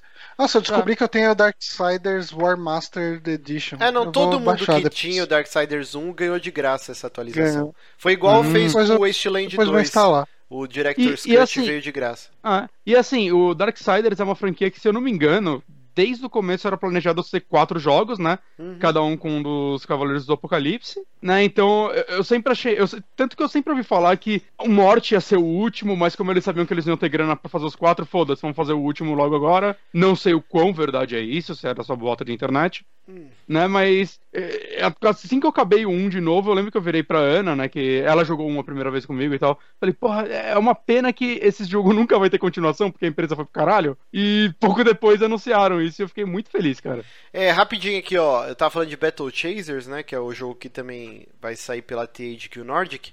Mas o. Hum. Eu não sei o, o Darksiders 2, mas o Darksiders 1, todo o character design e tal, é tudo pelo Joey Madureira, que é o, o, o criador de Battle Chasers, da HQ. Hum. Que loucura. Então eles têm essa ligação aí. Inclusive o Joey Madureira ele abandonou a indústria dos quadrinhos porque o maior vício dele era videogame e ele criou um estúdio de videogame, que era o E responsável. flopou pra caralho, né? Flopou aquele- foda. Coitado. É, Como que era aquele, o nome daquele jogo? Era pra ser todo um mundo, né? Todo um Sim. universo. O, o primeiro jogo já saiu meio com um subtítulo, como se fosse um universo maior.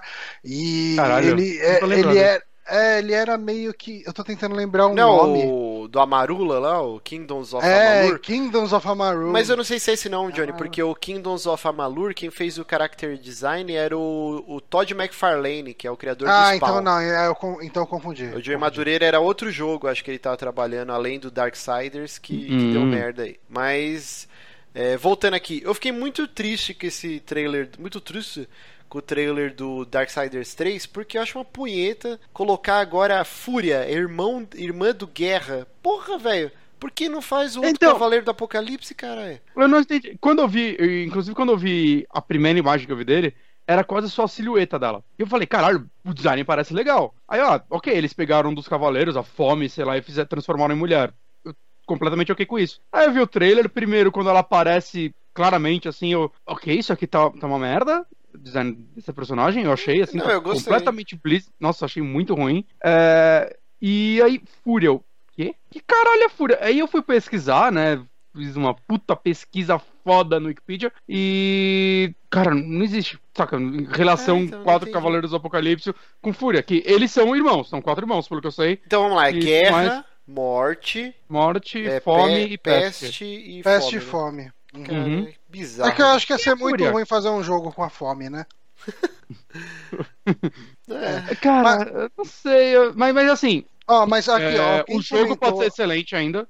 O Vitor no Hum, chat, ele comentou que parece que os irmãos do jogo, no universo do jogo, são War, Death, Fury e Strife. Eita, não lembro desse rolê. não. Strife é conflito, eu acho, uma coisa assim. Tá Olha, com só cara de- Mudaram dois? Tá com cara de retcon isso aí, hein? É. Só se falam isso no... A história dele vai se passar em paralelo ao 2. Então provavelmente a gente não vai ver o, o Morte, né? Ao menos que ela se estenda pra depois e. Ou tenha flashback, sei lá, porque né, você não encontra a Fúria no 2, até onde eu sei. Eu ainda não joguei ele, mas eu acho que não. Então, sei lá, parece que ela. Pelo que eu vi, a, a missão do jogo, isso eu achei interessante. Vai ser ela matar, enfrentar os sete pecados capitais. Isso eu achei legal. Isso, é, isso é interessante. Hum. Quem, quem tinha um lance meio de enfrentar os sete pecados capitais era aquele jogo Overlord, né? Não era o Dantes Inferno, não? Bom, Dantes que Inferno Dantes Inferno. joguei, mas o Overlord tinha um lance disso, que você enfrentava, tipo... ti- Quer dizer, ele não era exatamente isso, mas, por exemplo, quando você enfrentava o Hobbit lá, o, o Halfling, Hum. ele era um Hum. glutão Sim, e tal, sim. e daí, tipo, é como se fosse, Uhum. vai, tipo, pula. É, E, mas- e é meio que assim, você enfrentava os parceiros, né, do cara. Sim. E, e eles tinham, eles não tinham uma ligação tão direta, mas eu lembro que na minha cabeça eu sempre... Nossa, eu adorava o Relacionado. Overlord, cara. Tão bom esse jogo. Era legal mesmo. Muito legal. E o, e o Dantes Inferno tinha isso sim, que eu lembro que tinha um chefe que acho que era o Gula também, que era um gordão. Não lembro se era chefe ou só um inimigo, mas treta. Hum. Ó, o Vitor Hugo sei, falou eu- aqui, ó. Strife é um dos quatro cavaleiros do apocalipse na mitologia de Darksiders. Eles mudaram os nomes originais para encaixar no universo deles. Ok. É, o que é que eu não sei o que seria o Cavaleiro da Fome e da Peste. Da Peste eu até sei, mas da Fome? E o Eu. Outrem Outrora colocou, no jogo, no primeiro jogo, já tinham os talismãs da Fúria e do Discórdia. Caralho. Prestei Então- bem atenção na história. Cara, eu joguei faz tanto tempo. Essa porra é de quando o Eu. Darksiders 1, cara? É, sei lá. Eu joguei quando saiu. Eu não, mas é porque como eu já tinha jogado uma vez, eu não botei tanta atenção na história dessa vez. saca? Mas Eu joga em. Darksiders 1, cara. É um jogo Sim, maravilhoso. ele é bom. É bom É bom. demais. E o 2, um dia eu vou criar coragem e vou jogar. Mas vamos pra breve. última notícia, então? É, Vamos. Esse aqui, ó. Eu, eu realmente eu nem li essa matéria, então preciso que vocês me iluminem aqui, ó. A Bethesda é, tem um jogo que tá pra sair que chama Pray for the Gods, acho que é, né? Isso. E eles falam que é uma indie. mistura de do Shadow of the Colossus com um outro jogo aí que eu esqueci. Andangos. Ok. Mas explica aí, gente. Eu tô enrolando aqui, eu não faço ideia que se basicamente, como a Bethesda tá lançando amanhã, né? Quer dizer, daqui umas quatro horas. O, Agora duas. é, o Prey, eh, eles, de uma forma parecida com o que eles fizeram, fizeram aquele jogo Scrolls, né? Que eles foram atrás, impedir lá os caras de lançar o card game lá, que era Scrolls, por causa de Elder Scrolls. Dessa vez eles foram atrás desse estúdio de três pessoas para impedir eles de lançarem o jogo com o nome Pray for the Gods, porque eles têm a marca Prey. Então, mesmo Prey sendo uma palavra comum da língua inglesa, eles falam que não, enfim, mobilizar os advogados. É, assim, eu acredito piamente que o pessoal do Pray for the Gods se enfrentasse numa, tipo, levasse isso para um julgamento, eles ganhariam, mas é um estúdio de três pessoas, então eh, todo o esforço deles tem que ser direcionado pra fazer o jogo, né? Ainda Porque mais na que um jogo. época que a King, era King, né? Que é a dona do Candy Crush lá, não sei o quê. Uhum. Eles queriam patentear o. Saga, né? E aí os Saga, caras do Saga. Saga Banner, Do Banner Saga, Saga, conseguiram ganhar, né? Que é uma empresa Aham. também fundada por ex-BioWare e tal. E, pequenininho, assim, uma tal, e coisa, uma coisa é a, a- Midway, que não é mais Midway agora, é a Netherrealms, é, patentear Combat com K, taca? Isso. Com aquela tipografia dele. Outra coisa é tipo Prey, que é, é uma palavra que existe, caralho. É, Saca? Não é nada bizarro. inventado. é- Vou, vou patentear a palavra War agora. Todo jogo que tem War tá fudido. Exato. Só Ah, meu jogo pode ter exemplo, War. o, o- toda a polêmica com a CD Projekt Red lá do Cyberpunk. Cyberpunk eu até acho cabível patentear porque é... Pera tá difícil aqui formular os pensamentos. Mas, Mas é porque Cyberpunk é, é, algo- um livro é um- é já, um né? livro. Ele é uma propriedade, é, propriedade intelectual já, Sim. não é? Tipo, usar como título, né? Obviamente, você usar Cyberpunk como gênero, como estética, e você se referenciar ao seu jogo como seu jogo, filme, qualquer coisa, como é um filme cyberpunk, ou você fala, sei lá, meu filme chama blá blá blá, a Cyberpunk Story. Sei lá, eu acho que é possível, mas se você chamar Cyberpunk a jornada, já vai parecer que é a propriedade intelectual do Sim. livro e jogo. Aham. Eu imagino. É, Eu não sei se é Aí é que- tendencioso porque a gente gosta muito da CD Projekt Red, então comprou o argumento deles. Mas realmente, quando eu eu li a declaração que eles postaram. É que lá- Cyberpunk, Cyberpunk difícil, pode até ser- ter se tornado uma palavra da língua inglesa, mas não é uma palavra que existe tipo desde o começo, sabe? Tipo, como prey, que tipo prey é presa, né? É uma palavra que existe realmente. É, tipo, é complicado, né? Que cyberpunk é, é meio que um neologismo, ok, tipo, é um neologismo criado de 1970 ou antes, mas ainda assim é uma coisa mais recente. Você consegue entender mais alguém ter um problema ah, com a comercialização desse nome, desse termo. Agora, prey é uma palavra, cara, é uma palavra comum, é que nem o Bonatti falou, é como se alguém patenteasse a palavra war. Exato, é uma palavra normal, corriqueira, aí não faz sentido. Igual saga também não fazia sentido, patentear e tal. É, Uhum. realmente, cara. Mas assim, já Cara- deu veredito? Eles vão mudar o nome do jogo por causa da Bethesda? Mudaram. Nossa. Mudaram já. E ficou o que agora? Assim, é- é, eles usaram uma letra que não existe, que é tipo um A e um E junto. O É. Praei. Ficou. Que eles falaram que originalmente eles tinham pensado nisso, tanto que o logo do jogo, se você olhar, ele já parece um A e junto, porque é uma pessoa rezando e a. rezando, tipo, abaixada, assim, de joelho, Ah, caralho, e a, o cabelo e tal vira o E. Então, assim, sem querer, a Bethesda deixou o nome do jogo deles mais legal, e o logo deles mais legal também. Saca? E, e eu tô vendo o gameplay desse jogo, ele tá legal pra caramba, viu, cara? Ele tá parecendo uma mistura de, de realmente Shadow of the Colossus com jogos. Não vou. Meio Survivor, que parece o, o cara cozinhando e tudo mais, e Uhum. parece que você vai caçar eles numa pegada meio Horizon, entende? Mais estratégico, usando ganchos e tudo mais. Porra, eu espero que o jogo seja bom. Bacana. É, e é o tipo de Claro. coisa assim, que é, é um daquele males que, que vem pra bem, né? Porque, bem ou mal, isso gerou um buzzzinho, né, em cima desse jogo. Ah, Talvez a gente nem ouvisse falar dele se não fosse essa polêmica. É, eu já tinha Sim. visto algumas imagens dele, acho que na Polygon, antes de acontecer isso. Mas realmente tá no radar lá embaixo, né? Talvez Uhum. agora deu uma. Tomara que Ah. esteja próximo do lançamento para os caras aproveitar o burburinho. Se Mas, enfim, eu- eu 10 gosto- anos, Eu gosto tanto, geral, assim, talvez ela tenha feito algum dos jogos que eu mais gosto nos últimos anos. E é triste, né, cara? Você vê que tá a galera mais superior dela e tem esse tipo de picuinha. Eu vou falar pra você que Ela não precisa Bethesda disso. e, e Valve pra mim, cada dia eu Ah, a desgosto Bethesda mais. ainda faz jogos. Ah, a Bethesda ainda lança jogo muito bom, cara. Eu não. Todos os últimos Isso pra mim não- caguei, cara. Fallout 4. Doom, Ah, é, o Doom. Doom muito bom. Prey eu tô botando do pé caralho. ainda. O Dishonored 2 falaram que é um jogo ok. É bom, é bom. To- to- Todo mundo que eu vi falou muito bem dele. É. Então, Eu não não sei, eu- eu gosto. gosto deles. Eu não gosto. Eu gosto. O Dishonored 1 é um jogo que eu adoro. Assim, Quero saber do jogo da Machine Games. Continuação do Wolfenstein. De resto, quero que o cubo deles pegue fogo. Que é isso. É Que isso. horror. Estou muito amargo. Então é isso, né, gente? Tá. Chegando no final desse programinha muito maroto. Muito obrigado a todo mundo que acompanhou ao vivo, você que acompanhou depois a versão arquivada no YouTube, você que ouviu o podcast. Muito obrigado, meu querido Johnny, meu querido Bonatinho. Opa, obrigado você, obrigado os ouvintes, obrigado todo mundo. Obrigado você. Você já viram? Ah, um- obrigado você. Obrigado você. obrigado você. Você já viu um, um vídeo? Você, obrigado. Obrigado você. Obrigado você infinitas vezes ao quadrado. Obrigado você, filha da puta. Obrigado você. Você já viu um vídeo do Hermes pra Renato? vocês. Que é o, o cara. Mano, é Cara, é maravilhoso. muito, é muito ruim, mas eu dei risada dessa bosta. Mano, é maravilhoso. Procurem lá no canal do YouTube do Hermes Renato. Obrigado você, cara. É, puta, é muito bom esse vídeo. E É aproveitem. tosco, mas é engraçado. E, e tem outro muito bom que é o documento Trololó sobre as muambeiras, cara. Que é as tiazinhas que vai pro Paraguai. Nossa, eu chorei de tanto rir, cara, vendo essa merda. É novo esse?